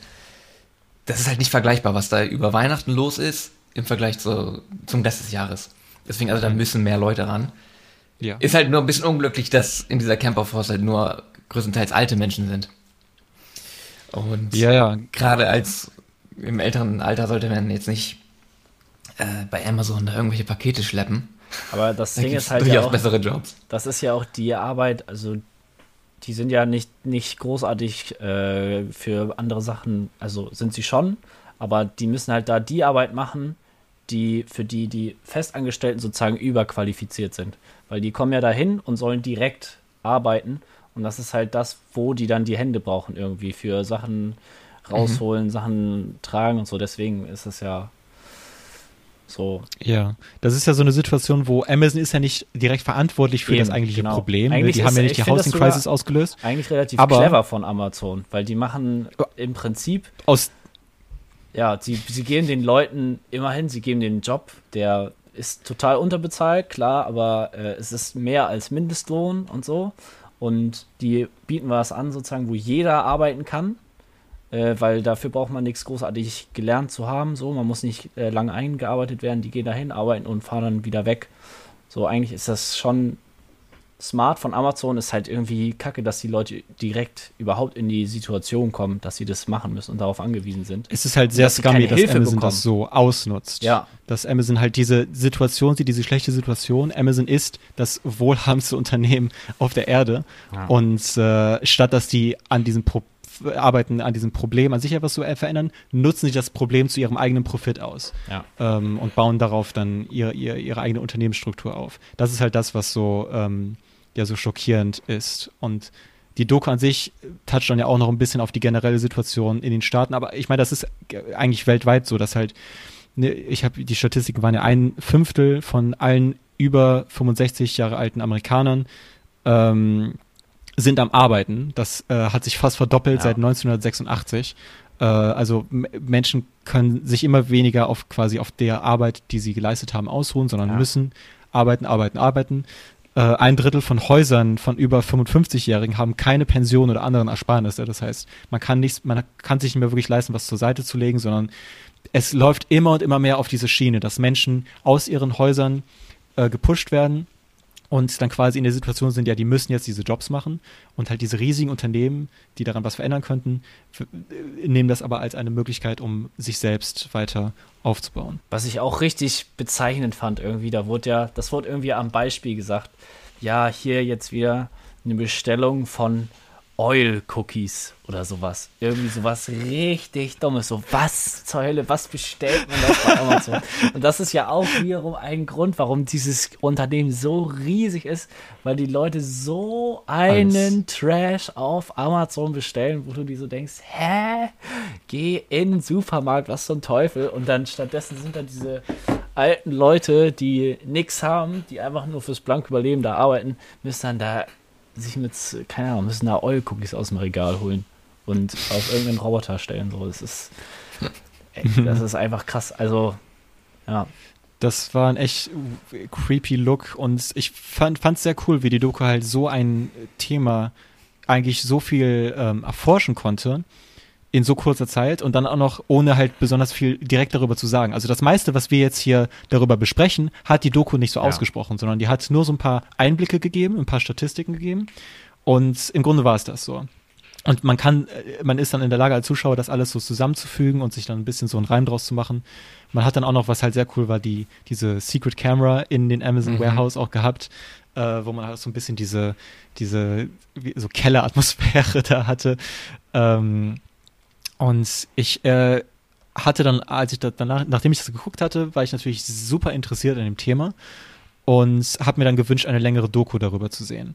Also ich fand es schade, dass sie so kurz ist, weil da kann man natürlich halt viel, viel mehr noch über die tatsächliche Problematik, die Gründe dafür, über Amazons Perspektive. Da gibt es ja so, so viele Aspekte, die noch erforscht werden können als, als Doku. Ähm, und Nomadland ist ja sehr, sehr anders von dem. Ne? Es ist ja fast, also wenn man jetzt die Doku und den Film guckt, ähm, würde man jetzt nicht unbedingt denken, dass es auf demselben Buch basiert. Äh, ja. Nee, es ist ja sehr romantisiert quasi. Bei es ist, es ist, es ist, genau, es, ich habe ich hab mir das in meinem Kopf so ähm, dargestellt, dass halt das eine ist halt wirklich diese Kritik an dem, äh, in dem einen, in der Doku sieht man, wie die, für, wie die Leute quasi dazu gezwungen sind. Man sieht, wie sie keine wirkliche Wahl haben. In Nomadland geht's genau im Gegenteil geht's um die Menschen, die quasi die Wahl treffen. Und man hat viele, viele Menschen, die ihre Geschichten erzählen, die dann quasi davon erzählen, wie das ist, was sie möchten. Ne? Also Sie hatten die Wahl, Fern selbst hat ja auch oft die Wahl, bei einer Familie zu bleiben, bei ihrer Schwester zu bleiben, ein Leben sich wirklich aufzubauen. Sie macht ja die direkte Entscheidung, on the road zu bleiben, in, in Bewegung zu bleiben. Ne? Also in Nomadland hat man nicht, wird nicht wirklich das erforscht, die Situation der Menschen, wie sie halt gezwungen sind. Und das ist das, was auch, glaube ich, da manche Filme, an den, manche Leute in dem Film kritisiert haben, dass dieser Film das romantisiert oder dass das nicht wirklich diese Kritik darstellt. Ähm, ich sehe es jetzt nicht wirklich als Kritikpunkt, es ist halt nur einfach etwas anderes noch. Ne? Ja. Also ich finde nicht, dass das Nomadland das romantisiert irgendwie und ich finde auch nicht, dass Nomadland Amazon in ein gutes Licht drückt irgendwie. Also natürlich, Nicht Amazon, nee. genau, also natürlich ist es jetzt auch nicht äh, äh, negativ, also sie üben auch keine Kritik daran, aber ich finde auch nicht unbedingt, also Fern ist schon irgendwo gezwungen, ähm, auf dieses Van-Leben irgendwann umzusteigen, weil also sie erkundigt sich ja auch nach Jobs und so. Es gibt ja diese Szene, wo sie da bei diesem Arbeitsamt äh, ist. Und da Ja. ist auch, also diese Hilflosigkeit kommt da übel rüber. Äh, das war sogar in der, ich habe beide Fassungen geguckt, Deutsch und Original, und ich finde die deutsche Sprecherin, da konnte man immer überhaupt nicht. Äh, das war immer so, die, das Gesicht hat eine Emotion und die deutsche Stimme hat immer so slightly eine andere Emotion vermittelt. Und deswegen war man so übel verwirrt. Hä? Meinst du das jetzt ernst? Oder hä? Zuerst auf Deutsch geguckt. Und auf, auf dem Englischen kam aber nochmal rüber so, die ist eigentlich echt gerade voll verzweifelt. Es geht der letzte Satz irgendwie, ich arbeite gern. So. Ja. Und sie hat aber einfach da keinen Job gekriegt und deswegen musste sie ja, Ja. weiterziehen, weil dieses Amazon-Ding war vorbei. Sie konnte dann nicht mehr for free stehen und so, kein Wasser, kein Strom, alles. Deswegen, sie musste weiter neue Arbeit suchen. Also ich glaube, man ist da halt dann auch ganz schnell, wenn man das macht, irgendwann darauf angewiesen, das weiterzumachen. Wenn man halt seinen Standpunkt aufgibt, seinen Job aufgibt, sein Umfeld aufgibt und auf dieses Van-Life, dieses nicht äh, sesshaft sein umsteigt, ist es, glaube ich, echt richtig schwer, äh, sich wieder sesshaft zu machen, überhaupt. Deswegen, Ja, weil es ist so eine andere Art, das Leben anzugehen oder das Ja. Leben zu leben. Äh, Es ist eigentlich, ja, es ist nicht wirklich zu vergleichen, wie in einem, in einem Haus zu leben. Ja. Und das, das äh, geht ja auch direkt in ihren Charakter, der ja so erforscht wird, dass sie ja nach dem Verlust ihres Ehemannes und äh, nach dem Verlust ihrer, ihrer Wohnung dann auch, ist ja so abgekoppelt von allem. Und man Mhm. merkt dann ja mehr und mehr, wie sie halt äh, weniger jetzt von der Wohnsituation zu reden, sondern dass sie halt von Menschen, sie kann nicht wirklich lange bei denselben Menschen bleiben. Sie möchte Mhm. diese Bewegung, diese, diese Veränderung haben, aber sie möchte auch nicht alleine isoliert sein. Sie möchte bei Menschen sein, aber sie kann sich quasi nicht mehr so herablassen oder so. Für, für, Ja. für sie lässt sich das so, für sie ist das so ein Unwohlsein, Mhm. wenn sie jetzt irgendwo an Ort und Stelle ist, sondern sie braucht jetzt, sie braucht dann diesen konstante on, on the road sein, immer in Bewegung sein, immer aktiv bleiben müssen. Ähm, was, äh, ja, das ist ja etwas, was so, auch halt viele Menschen, die halt durch einen Verlust gehen, ist es ja so, dass man irgendwie das Gefühl hat, dass wenn man jetzt irgendwie plötzlich nur noch mit sich selbst so ist oder mit einer Situation so ist, als würde das dann so ein, einen umwölben und einholen, dass man so quasi on the run von, von diesem Problem ist. Und im Verlauf dieses Films geht es ja so ein bisschen darum, dass sie halt lernt, damit so Frieden zu schließen und damit Ja. abzuschließen. Und man hat ja so sogar am Ende, dass sie dann nochmal wirklich diesen ganzen Sachen und ihrem Ehemann und dieser Wohnsituation, in ihren Erinnerungen damit quasi wirklich abschließen kann. Ähm, was sehr äh, interessant war. Also das hatte ich gar nicht erwartet, dass es dann auch so diese so eine Art Charakterstudie über Fern sein wird. Ähm, in der ersten Hälfte des Films dachte ich halt wirklich, vor allem auch durch diesen Schnittstil, dass man halt wirklich keine richtigen Szenen hat, Oh ja. sondern es ist wirklich so, ähm, man sieht jetzt das passiert und das passiert und das passiert und das passiert jetzt und jetzt passiert das und das ist alles so ein paar Sekunden eigentlich nur. Ja. Das hat bestimmt irgendwie zehn Minuten gedauert, bis so der erste Schuss Gegenschuss kam, bis es halt so szenisch. Ja, Ja, wurde. ja, ja. Das, Ich war das, die ganze dass Zeit das so, so- sich weird angefühlt ja, hat. das ne? war so, das war übelstes Doku-Feeling die ganze Zeit. Das war echt Mhm. äh, richtig geil, fand ich. Das hat es auch durchgezogen. Also es wurde irgendwann wurde es szenischer, irgendwann hatte man mehr das Gefühl, okay, ich, ich gucke jetzt einen Film, aber Mhm. es war die ganze Zeit schon, war auch ein bisschen Doku-Vibe die ganze Zeit dabei. Sie war ja aber auch am Anfang tatsächlich eher immer ein bisschen außerhalb. Also sie hat ja nicht wirklich mit den Charakteren interagiert, sie hat die ja eher beobachtet, so von außen. Ja. Und dann, je mehr sie mit den Menschen interagiert hat und diese Gruppe quasi eingedrungen ist, desto mehr wurde es szenischer. Dass die Charaktere Auch miteinander geredet haben, Schuss gegen Schuss. Ja. Und vorher, da war ja dieser mega geile, äh, lange Tracking-Shot. One Take. Wie sie da einfach nur über diesen Campingplatz geht. Oh, und mit dem Licht. Und wie die Autos im Hintergrund da längst, war einfach super gut nur. Das gab es auch in der, oder auch im Making-of erwähnt, irgendwie, Ja. dass sie waren ja echt eine richtig kleine Crew. Ähm, Richtig, also wirklich so geil. Die sind ja mit der ganzen Crew dann da durchgefahren, äh, auch, haben so selber den Roadtrip gemacht und die hatten echt, glaube ich, nicht viele Leute. Und dann mussten die das trotzdem ja alles koordinieren, dass hier fährt jetzt ein Fahrrad durch und da sitzen jetzt welche am Lagerfeuer und ganz am Ende kommen ja noch weitere Autos und so. Das muss ja auch alles erstmal timen und so. Das ist ja echt eine echt richtig geile Szene. Die hätte ich noch stundenlang weiter gucken können. Einfach Ja. sie beim Spaziergang durchs Camp so. Richtig, richtig geil. Ist euch auch aufgefallen, wie in den zwei Szenen, wo sie in Häusern wieder wohnt, also als sie ihre Schwester besucht und als sie, ähm, wie heißt der nochmal, unser Fan Dave. Club? Hey. Dave und Dave besucht, dass das Pacing sich auch geändert hat in diesen Szenen. Es wurde filmischer, es wurde langsamer, man hat Mhm. mehr so ähm, traditionellere so Filmeinstellungen bekommen und äh, es hat sich dadurch halt direkt so anders angefühlt. Man hatte Ja. nicht mehr dieses Snappy so, okay, und jetzt das und das und das und das, Ja. sondern sie, man war halt mit ihr plötzlich so stuck in dieser komplett anderen Schiene. Und deswegen hat sich das halt auch dann direkt ein bisschen so, nicht unbedingt unangenehm, aber so ungewohnt in diesem Ja. Film angefühlt in den Szenen. Ne? Ich finde auch draußen, draußen waren auch teilweise echt ultra totale Shots. Auch teilweise, wo die Häuser so winzig im Frame waren. Und so diese Landschaften wirklich ultra totale Einstellungen. Was, glaube ich, auch so ein bisschen diesen Doku-Vibe dann äh, ausgelöst hat. So. Und dann Mhm. geht so in diese, wenn man drin ist, keine Ahnung, ist man äh, näher dran, äh, teligere Brennweite und so, was ja auch mehr diesen Film-Vibe hat, irgendwie. Genau. Und ich fand auch krass, was immer war, wenn sie zu Häusern gegangen ist. Es gab immer, wo sie bei einem Haus war, glaube ich, einen Shot, wo sie so, wo man das Haus so ganz frontal sieht und sie so hinkommt und wieder Mhm. weggeht. So richtig, sie geht, es ist so ganz klar getrennt. Fast immer war auch der Van irgendwo noch ganz am Bildrand äh, geframed. Stimmt. So, sie geht von ihrem Van zum Haus und wieder zurück, ist so ganz klar getrennt.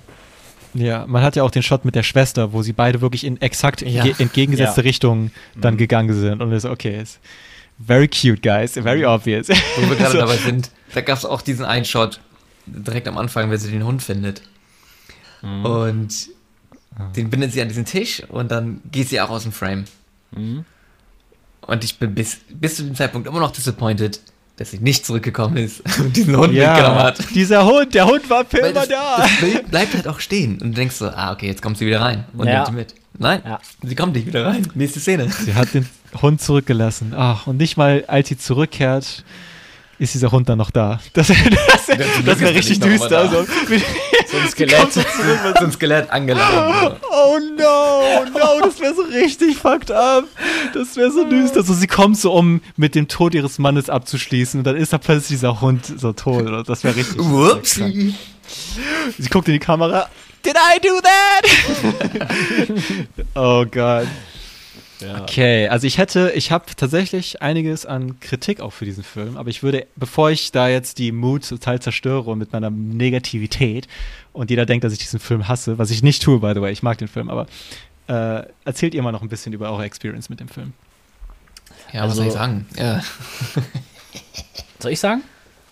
Also ja. was mir, was ich, äh, was mir bei meiner Recherche äh, noch super krass ähm, aufgefallen, also mir, ich fand es super cool, dass halt die ganzen Camper, die man so kennenlernt, nicht alle, aber zu einem sehr, sehr großen Teil, dass die einfach in echt gibt. Irgendwie Linda May, Bob Wells und Swanky, da habe ich auch direkt erstmal geguckt, ob sie wirklich tot ist. Da war ich so, oh mein Gott, bitte nicht. Weil die ist einfach so süß. Ich liebe sie, die Oma. Ey, so geil. Swanky. Und die haben alle teilweise Instagram-Accounts, wo sie ihr Vanlife dokumentieren und sowas. Das fand ich richtig cool, dass sie, das ist auch nochmal dieser Doku-Spirit irgendwie, dass sie da so sich richtig dran bedient haben an den äh, Leuten. Und im, Ma im Making-of haben die auch angesprochen, die waren irgendwie total lange auf irgendwelchen Recherchereisen, haben diese Leute kennengelernt vorher äh, und haben auch den Vibe selber erfahren, haben so lange Van-Touren gemacht. Kameramann und äh, Regisseurin sind ja auch, glaube ich, äh, Lebenspartner und so.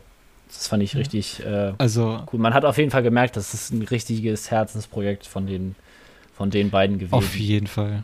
Ja. Vor allem halt, ne, das bei- beim Making-of gucken, da wurde auch so, weil das ganze Ding ist ja so, das startet ja auch einfach, weil Frances McDormand heißt sie, ne? Dormand. Mhm. Ja.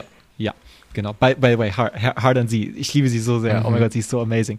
Und es hat ja auch gestartet, einfach weil sie das Buch gelesen hat und sie hatte so in Interesse daran. Und dann hat sie ja. Ja. eine Regisseurin, wo sie einen Film gesehen hat, den sie sehr mochte von der Ja. Regisseurin.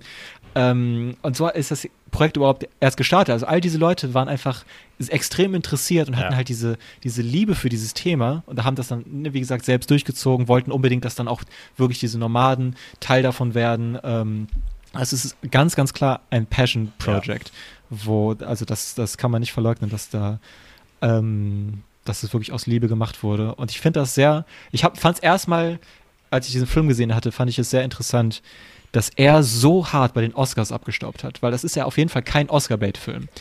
Ähm, und der ist eigentlich nicht so in diesem Vibe, wo ich normalerweise so diese Oscar Best Picture Gewinner sehe.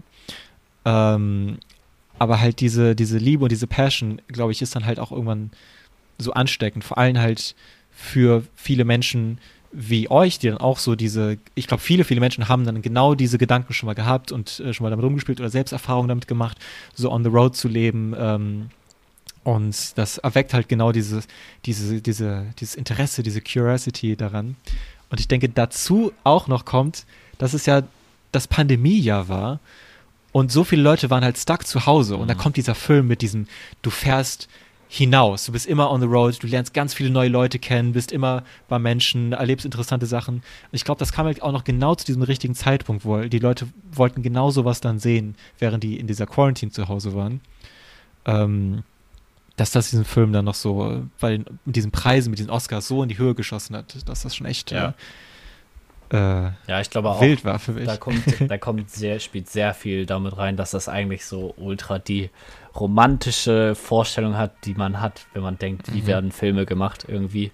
Ein paar Leute haben so eine, eine Story, auf die sie übel Bock haben, die umzusetzen und hängen sich da richtig rein. Die hatten auch echt nicht viel Budget.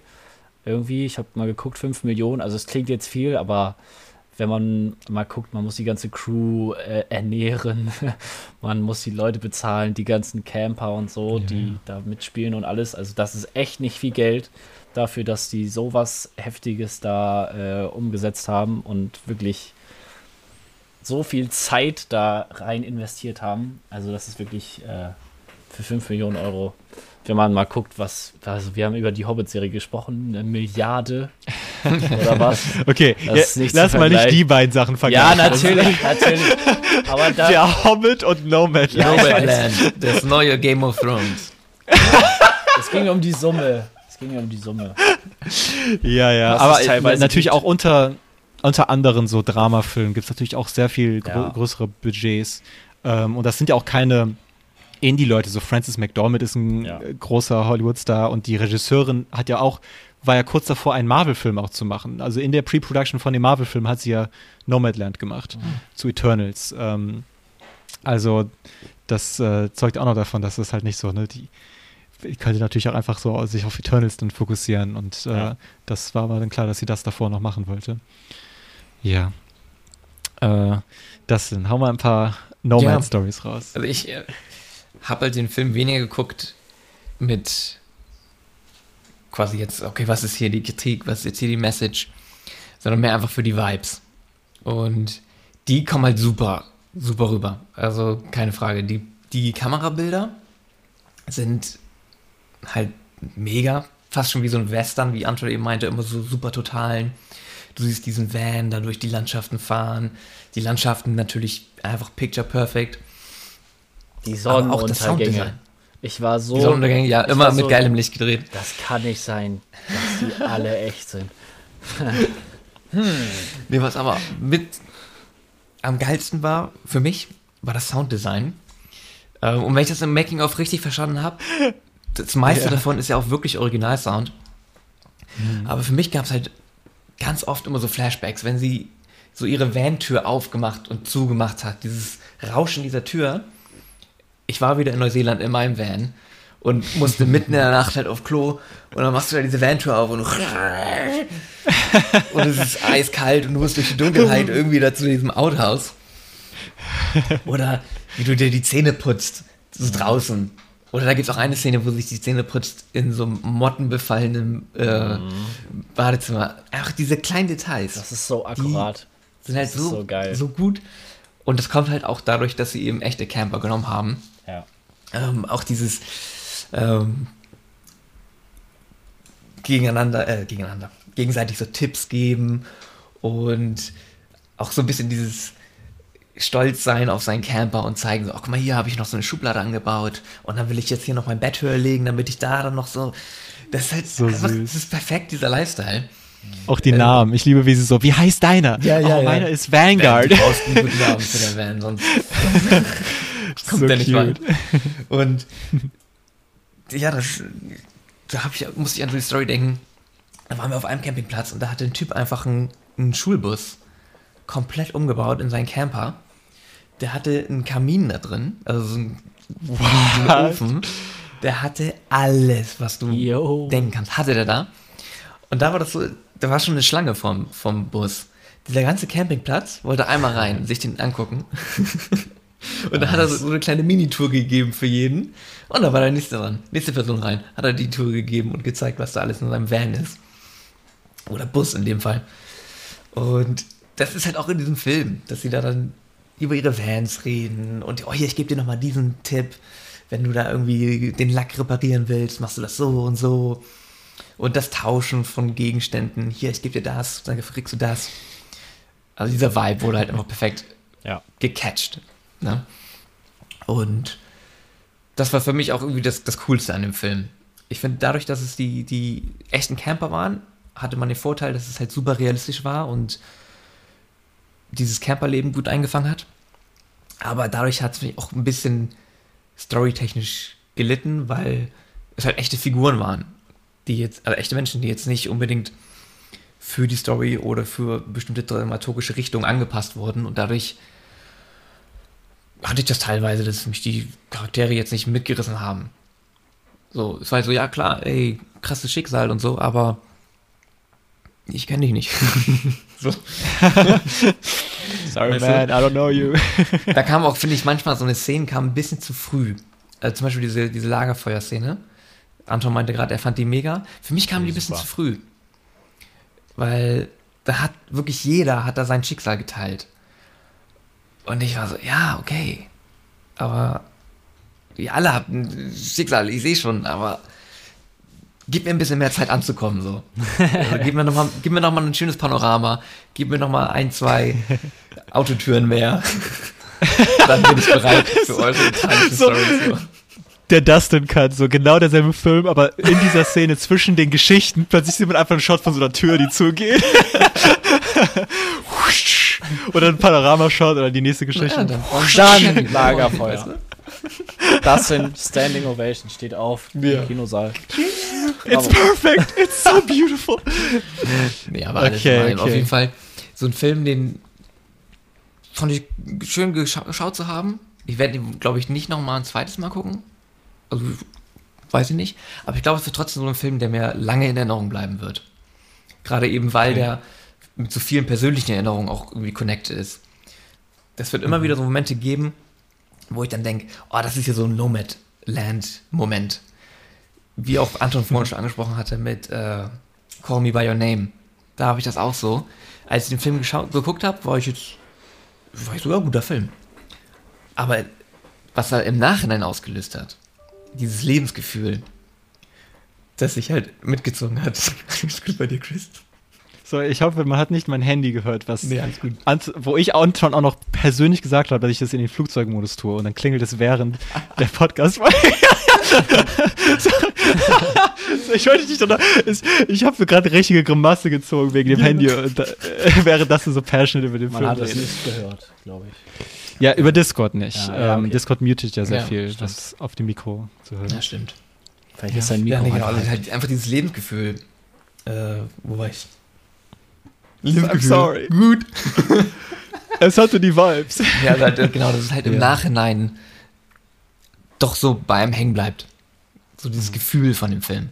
Nicht unbedingt der Film selbst, sondern mehr das Gefühl, wenn ihr versteht, was ich meine. Ja. Ja. Weil Was, wo ich das Gefühl hatte, bei der Szene, wo die sich im, im Fluss treiben lässt. Die Das war mega. So Die war geil. großartig, ja. Echt. Da war ich auch so, ich fand, Ja. Ich weiß nicht, aber ich hatte so ein, also man hat so richtig gespürt, die hat gerade, die treibt da am Fluss, hat, ist Ja. so richtig eins mit sich gerade und mit der Ja. Natur einfach. So richtig diese Naturverbundenheit. Und ich hatte sowas, sowas ähnliches, nicht so krass wahrscheinlich, wie sie da in dem Moment hat, aber ich habe mich auch einmal so richtig, wo ich so länger draußen war, auf so einer Reise hatte ich so das Gefühl, ich bin irgendwie gerade drin. Weißt du, die, ich bin zwar draußen, aber so, der Himmel ist mein Dach mäßig. So Mhm, ja. Interesting. Und ich bin, war so richtig eins. Es war auch, es war auch gutes Wetter, so perfekt eine leichte Brise am Strand, man hört das Meeresrauschen. Ich war so richtig, wow, ich bin Bewohner dieser Erde, so. ja. Wurde, wurde so richtig irgendwie Wow. Das war ein Gefühl von Verbundenheit mit der Natur einfach. Und das deswegen, ich fand die Szene genial. Richtig Ja, geil. die war mega. Die kam, glaube ich, auch ziemlich dicht nach dieser Lagerfeuerszene, glaube ich. ich. Vielleicht rede ich auch Bullshit. Aber bei dieser Szene war ich dann so, okay, I forgive you. Für diese Lagerfeuerszene. I forgive you, so für das Crime, diese Lagerfeuerszene zu früh zu haben. Ohne eine Tür dazwischen. Oder eine einzige Tür, die zuknallt ich dazwischen. stelle das ein bisschen dramatischer dar, als es war meine Viewing Experience. Die Lagerfeuerszene habe ich jetzt nicht so mitgenommen. So, also so negativ beeinflusst. Das klingt jetzt Der Film so. war eigentlich fünf Sterne, aber wegen dieser scheiß Lagerfeuerszene nur noch ein halber Stern. Also sie hat echt den ganzen Film zerstört.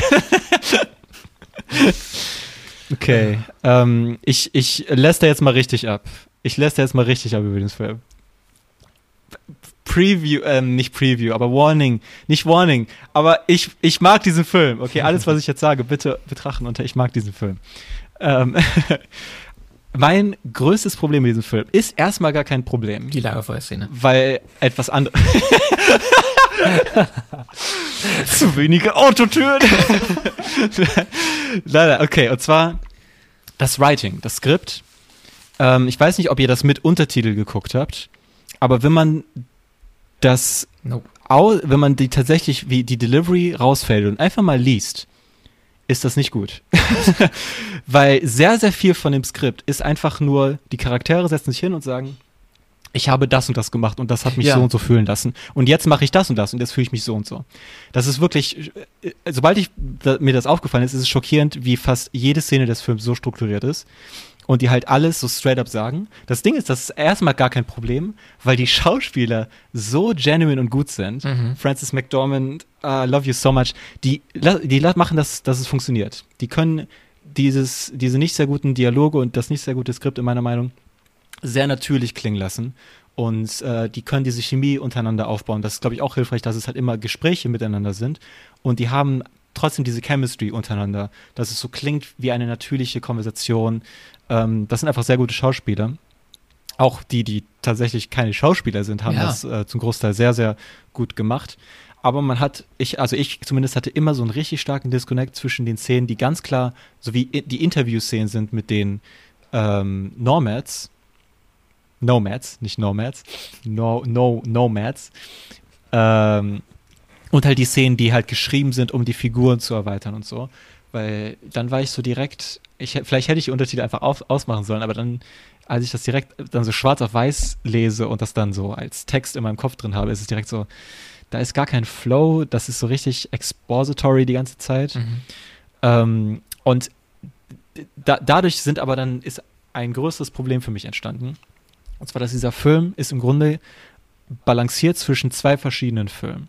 Man hat die Doku und diesen Liebesbrief über die Nomads. Ähm, dass, dass diese ganzen echten Inhalte, die echten Menschen, die, dass die Crew das äh, selbst durchgemacht hat, wa- wo leider diese, diese Dialoge bei mir immer im Weg standen und ich mir dann bei diesen, dieser, in diesem Teil des Films immer ge gewünscht hätte, so, die hätten auch eine richtig geile, einfach Doku daraus machen können, wo die quasi ein Jahr mit diesen Leuten unterwegs sind und das filmen und dann die Geschichten aufnehmen, dann wäre das nicht so plötzlich das so aus dem Nichts so dann jetzt ist Storytime am Lagerfeuer, Mhm, sondern dann ja. erfährt man über das Leben der Menschen, man erfährt mehr darüber, warum, was mit denen so passiert ist und äh, ist halt mit denen unterwegs und dann kann man halt diese Einblicke haben, in was man als Nomade so unternehmen muss und äh, wie das Leben so funktioniert und so. Ähm, das ohne halt diesen awkward Dialog, der dann immer wieder dazwischen vorkommt. Der Dialog ist aber natürlich nicht für diese Szene da, der Dialog ist für, diese, für den anderen Film da, und zwar die Charakterstudie ähm, zu Fern und halt diese, dieses Narrative über Verlust von Menschen und wie man Verlust verkraftet, wie man darüber hinwegkommt. Ähm, völlig unabhängig von den Nomadengeschichten, dass alle Charaktere, die halt richtig Charaktere waren, mit Verlust zu kämpfen hatten. Ähm, von einer Person, von einem Ort und lernen mussten, das zu verkraften und halt in dieser Situation, wo die gepusht wurden, mit diesen anderen Menschen quasi diese Verbindung mit anderen Menschen gefunden haben und sich gegenseitig helfen konnten. Da, aber hier dasselbe Problem, dass halt die Figuren waren quasi hatten alle interessantes Potenzial und ne, da, dadurch, dass ich halt so viel auch über Fern und ihren Weg erzählen kann, ist, sollte eigentlich da was so da sein, aber dadurch, dass sie es alles so erklären wie, ja, ich habe das gemacht und Mhm. jetzt fühle ich mich so und jetzt fühle ich mich so, konnte ich gar keine Verbindung aufbauen. Ähm, und was sehr schade ist, so in dieser Geschichte über Verlust und so, weil als jemand, der äh, einen prägenden Verlust durchlebt hat, hätte ich mich eigentlich so connecten müssen äh, und äh, das auf mich selbst anwenden, also nicht anwenden, aber so relaten müssen. Aber ich Mhm. hatte so gar keine Connection mit diesem Film und habe die ganze Zeit am Ende, was heißt die ganze Zeit, aber am Ende des Films fand ich es sehr witzig und interessant, wie das Francis McDormand in einem anderen Film über Verlust und äh, Verbitterung und so äh, sich abtrennt von, äh, von Menschen in einem anderen Film drin ist, der also genau dieselben Thema forscht und auch auf Disney Plus ist. Cook Three Billboards äh, Ah, Outside ja, Ebbing, der wurde auch direkt danach vorgeschlagen einfach. Genau. Also, ähm, deswegen konnte ich leider nicht anders als diesen Film, nicht, nicht unbedingt vergleichen, aber halt diesen Teil des Films, der gleichzeitig mit, okay, Francis hat schon eine Figur gespielt, die durch diese Sachen geht. Und in dem Film war das halt sehr, sehr raw. Es war sehr echt, die Dialoge waren sehr gut geschrieben und äh, diese ganze, dieses ganze Narrative war so auf eine sehr, sehr gute Weise erforscht, die halt nicht nur so potenziell gut war, sondern die halt auch wirklich gut war. Auch andere Filme, die halt mit diesen Themen zu tun haben, wie so Manchester by the Sea, die halt diese, die Figuren stehen nicht einfach rum und sagen, dass sie jetzt, dass es ihnen nicht gut geht, weil das und das passiert ist, sondern Mhm. man spürt das richtig. Ne? Und dann gucke ich mir Nomadland an und dann sehe ich diese zwei potenziell sehr guten Filme, die aber den anderen Film hätten rausschneiden können. Vielleicht. Also eigentlich hätte, will ich nur die Doku haben und diesen Liebesbrief. Mhm. Ähm, weil das war halt das, was mich wirklich begeistert hat an dem Film, war halt diese offensichtliche Liebe und Hingabe. Und ich habe das Gefühl, dass die halt diese Geschichte erzählen wollten, aber nicht so ganz dedicaten konnten. Und Chloe Zhang, die Regisseurin, die auch das Skript geschrieben hat, ich ähm, habe keine anderen Filme von ihr gesehen. Ich will jetzt also nicht judgen über ihre Scriptwriting-Fähigkeit. Ähm, und vielleicht hatten die auch gar nicht so viel Zeit, das Skript zu machen, weil das ja Pre-Production von dem Marvel-Film war und äh, vielleicht wollten die eher einfach direkt so loslegen mit dem eigentlichen no Nomadenleben so. Ähm, aber ich habe halt das Gefühl, da stand dem Film so ein bisschen im Weg und dass er hätte noch viel, mich noch viel mehr hätte begeistern können, Ja. ähm, als ein Film halt, der wirklich einfach diesen Lifestyle so verkörpert. So. Ich bin da ganz bei dir. Also Ja? ich, mich hat er auch, wie gesagt, nicht so abgeholt, dass ich sagen würde, oh, den gucke ich jetzt noch mal. Und, und ich glaube, mich, das liegt nicht unbedingt an dem Skript, beziehungsweise ich glaube, das Skript ist so schlecht, ähm, weil es eben echte Personen sind. Und die hatten jetzt ja nicht die Zeit, für jeden Charakter da irgendwie so Genau. ein Development einzubauen. Beziehungsweise, die haben ja alle mega gespielt, aber ich kann mir gut vorstellen, dass es so gut gespielt ist, weil sie halt wirklich wahre Geschichten erzählen, die ihnen passiert sind. Und hätte man da jetzt groß am Skript noch irgendwas geschrieben und sich ausgedacht, dann wäre das halt nicht glaubwürdig rübergekommen. ich sehe da auch einen starken Unterschied, äh, nur ganz kurz, halt zwischen den Charakteren, Charakteren. So, Mhm. Fern ist ja keine echte Person. Nee, Fern genau. ist ja ein Charakter, richtig. So, ne? Und ähm, bei den Leuten, die du jetzt meinst, ähm, da ist ganz klar, also da, da, da hat man auch gemerkt, da, da war das Writing komplett anders, weil, Mhm. wie du sagst, das war, glaube ich, da wurde gar nicht so geschrieben. Ich glaube, da haben die wirklich einfach Ja. die Leute gefilmt und äh, dann vielleicht so ein paar Details, die dann in die Story passen sollten, eingewochen. Ähm, aber wenn ich jetzt so von dem Skript, Skript ausgehe, dann meine ich halt wirklich die Figuren, wie äh, Fern und äh, Dave. Dave? Dave, ja. Dave. Ich glaube, das, das waren halt die zwei großen Figuren, die halt nicht echt waren. Mhm. Ähm, und bei denen hat man das dann immer sehr stark gemerkt. Alter. Okay. Ja, nee, ich wollte gerade, äh, ich meine, im Making of war auch, haben die auch gesagt, dass sie gar nicht so richtig ein Skript hatten. Also sie hatten schon so ihre grobe Dings, aber haben schon, glaube ich, auch diesen Doku, äh, sind diese Doku-Schiene gefahren, auch beim Dreh. Also ich meine, habe ich da rausgehört. Aber es passt ja zu dem, was du gesagt hast, dass die halt Genau. in dem Sinne offen bleiben mussten, weil die ja auch flexibel sein wollten, je nachdem, was dann da so erzählt wird und so. Aber ja, ich verstehe auch auf jeden Fall deinen Punkt. Ist mir jetzt gar nicht so aufgefallen. Ja, dass sie halt nicht, dass, dass sie so beides ein bisschen wollten, Ja. aber in, in der Praxis nur das eine wirklich gemacht haben. Ja. Und das, was sie gemacht haben, halt wirklich gut funktioniert hat. Aber irgendwie wollten die dann noch das andere Ähm, und ich, ne, also auf jeden Fall nicht so aus Oscar-Bait-Gründen oder so, sondern weil die, ich glaube glaub schon, dass sie halt wirklich, man hat ja auch diese Szene im Making-of von Frances McDormand, die dann ja auch wirklich Bilder von ihrem echten Vater Ja. eingebunden hat. Also da, da, ich bezweifle auch gar nicht, dass das auch wirklich aus einem ähm, ehrlichen Ort kommt, dass die über Verlust erzählen wollten, eine Geschichte erzählen wollten. So. Nur, dass äh, die das dann nicht wirklich äh, so ausgeführt haben oder vielleicht nicht konnten. Ich, wie gesagt, ich weiß nicht, wie die Autorin ähm, sonst so schreibt. Ähm, nur es, ich weiß nur, es hat zumindest für mich nicht wirklich funktioniert, das Skript an sich. Und es stand dann den anderen äh, Dingen, die der Film gut erreicht hat, so bei mir noch ein bisschen so im Weg, weil die Zeit hätten die dann natürlich mehr für diese Sachen Mhm. nutzen können, um den noch mehr, noch weiter so dieses Feeling aufzubauen und noch mehr so davon zu zeigen.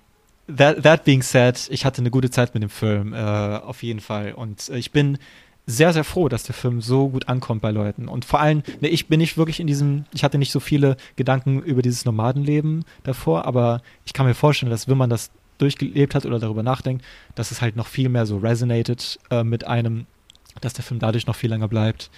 Ähm, es ist ja auch sehr cool, das war ja auch die, äh, ich glaube, sie war jetzt die zweite Oscar-Gewinnerin äh, oder weibliche Oscar-Gewinnerin, die äh, für Best Picture gewonnen hat. Was natürlich auch Oh immer ja. sehr cool ist, dass da auch diese Ja, großartig. Representation, das war ja auch eine sehr weibliche Produktion. Ne? Man hat die Bücherautorin, man hat die Regisseurin Mhm. und, und Filmautorin, Frances McDormand als Produzentin und Schauspielerin, so und das äh, ist natürlich auch sehr cool zu sehen, dass da diese ähm, dass äh, ja, Leute mit einem feminine Lead oder feminine Power dahinter, dass die äh, immer mehr Anklang finden und auch immer erfolgreicher sein können. Ja. Ja. Das hat mich auch sehr gefreut. Alright. Fun Fact. Wollen wir noch was adden? Äh, ich bin ja in zwei Wochen selbst auf einem Roadtrip Yes. wieder. Und dann werde ich ja wohl wahrscheinlich auch live, ja, gut, nicht live, aber von dort aus aufnehmen müssen. ist es schon die nächste, das wird die nächste Folge schon sein, wahrscheinlich, die nächste Podcast-Folge. Und vielleicht auch die Also da kannst du live berichten.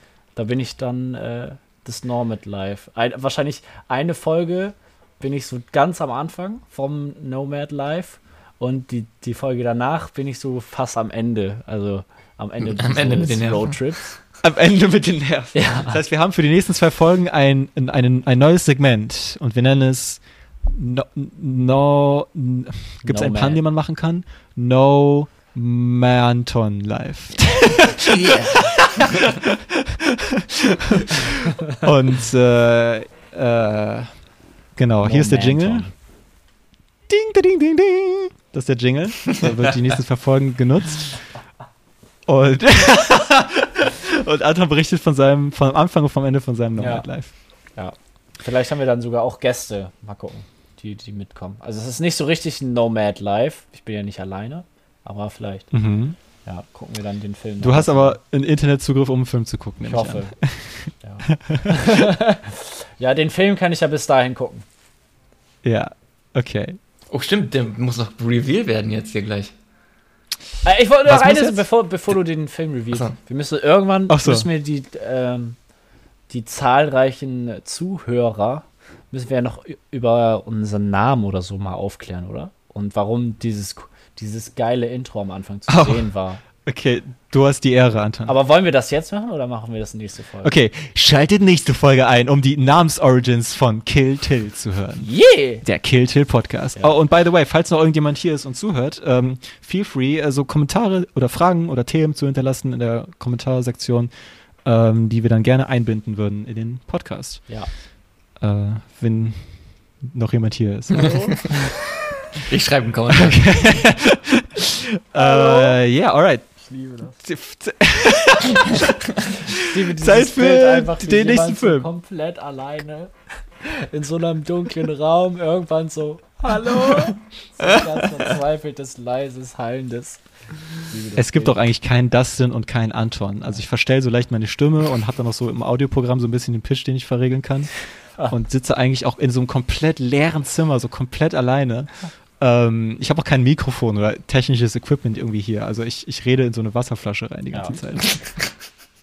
Alright, der nächste Film. Oh, ich bin so Boys and Boys. Äh, ich habe etwas ausgewählt. Ein Film aus meiner Kindheit, den ich sehr geliebt habe als Kind Oha. und vor kurzem nochmal geguckt habe. Und mehr, okay, die Discussion saven wir fürs nächste Mal. Und zwar ist es von Steven Spielberg. The Terminal. Aus dem Jahr 2004. Habe ich Okay. nicht Äh, gesehen. alright, okay. Der Film, den er nach Catch Me If You Can gemacht hat. Äh, und ich glaube, da, ich bin mal gespannt, wie viel wir über den Film sagen werden. Ähm, mal gucken, ob, ich, weil ich habe das Gefühl, da wird es jetzt nicht so intensiv wie bei Nomadland, aber mal schauen. Das war auch sehr intensiv, Äh. ey. Bei mir steht jetzt zwei Stunden sechs. Wir haben jetzt Ja. zwei Stunden.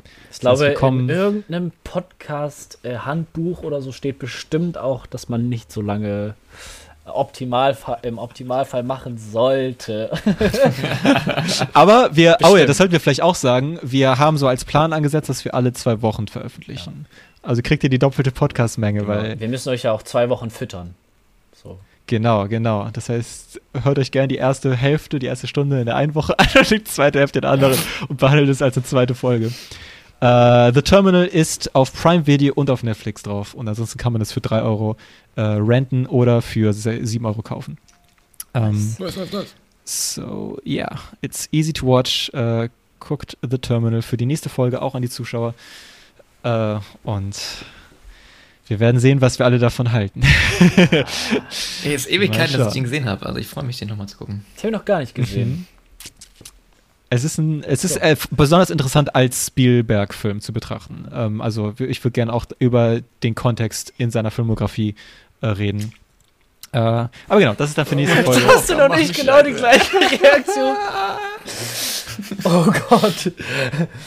Müssen wir ja noch Hausaufgaben machen. Scheiße. Pure Panik. Ich werde mich in meinem, in meinem Till Headquarters Büro einschließen. Jeden Steven Spielberg-Film gucken.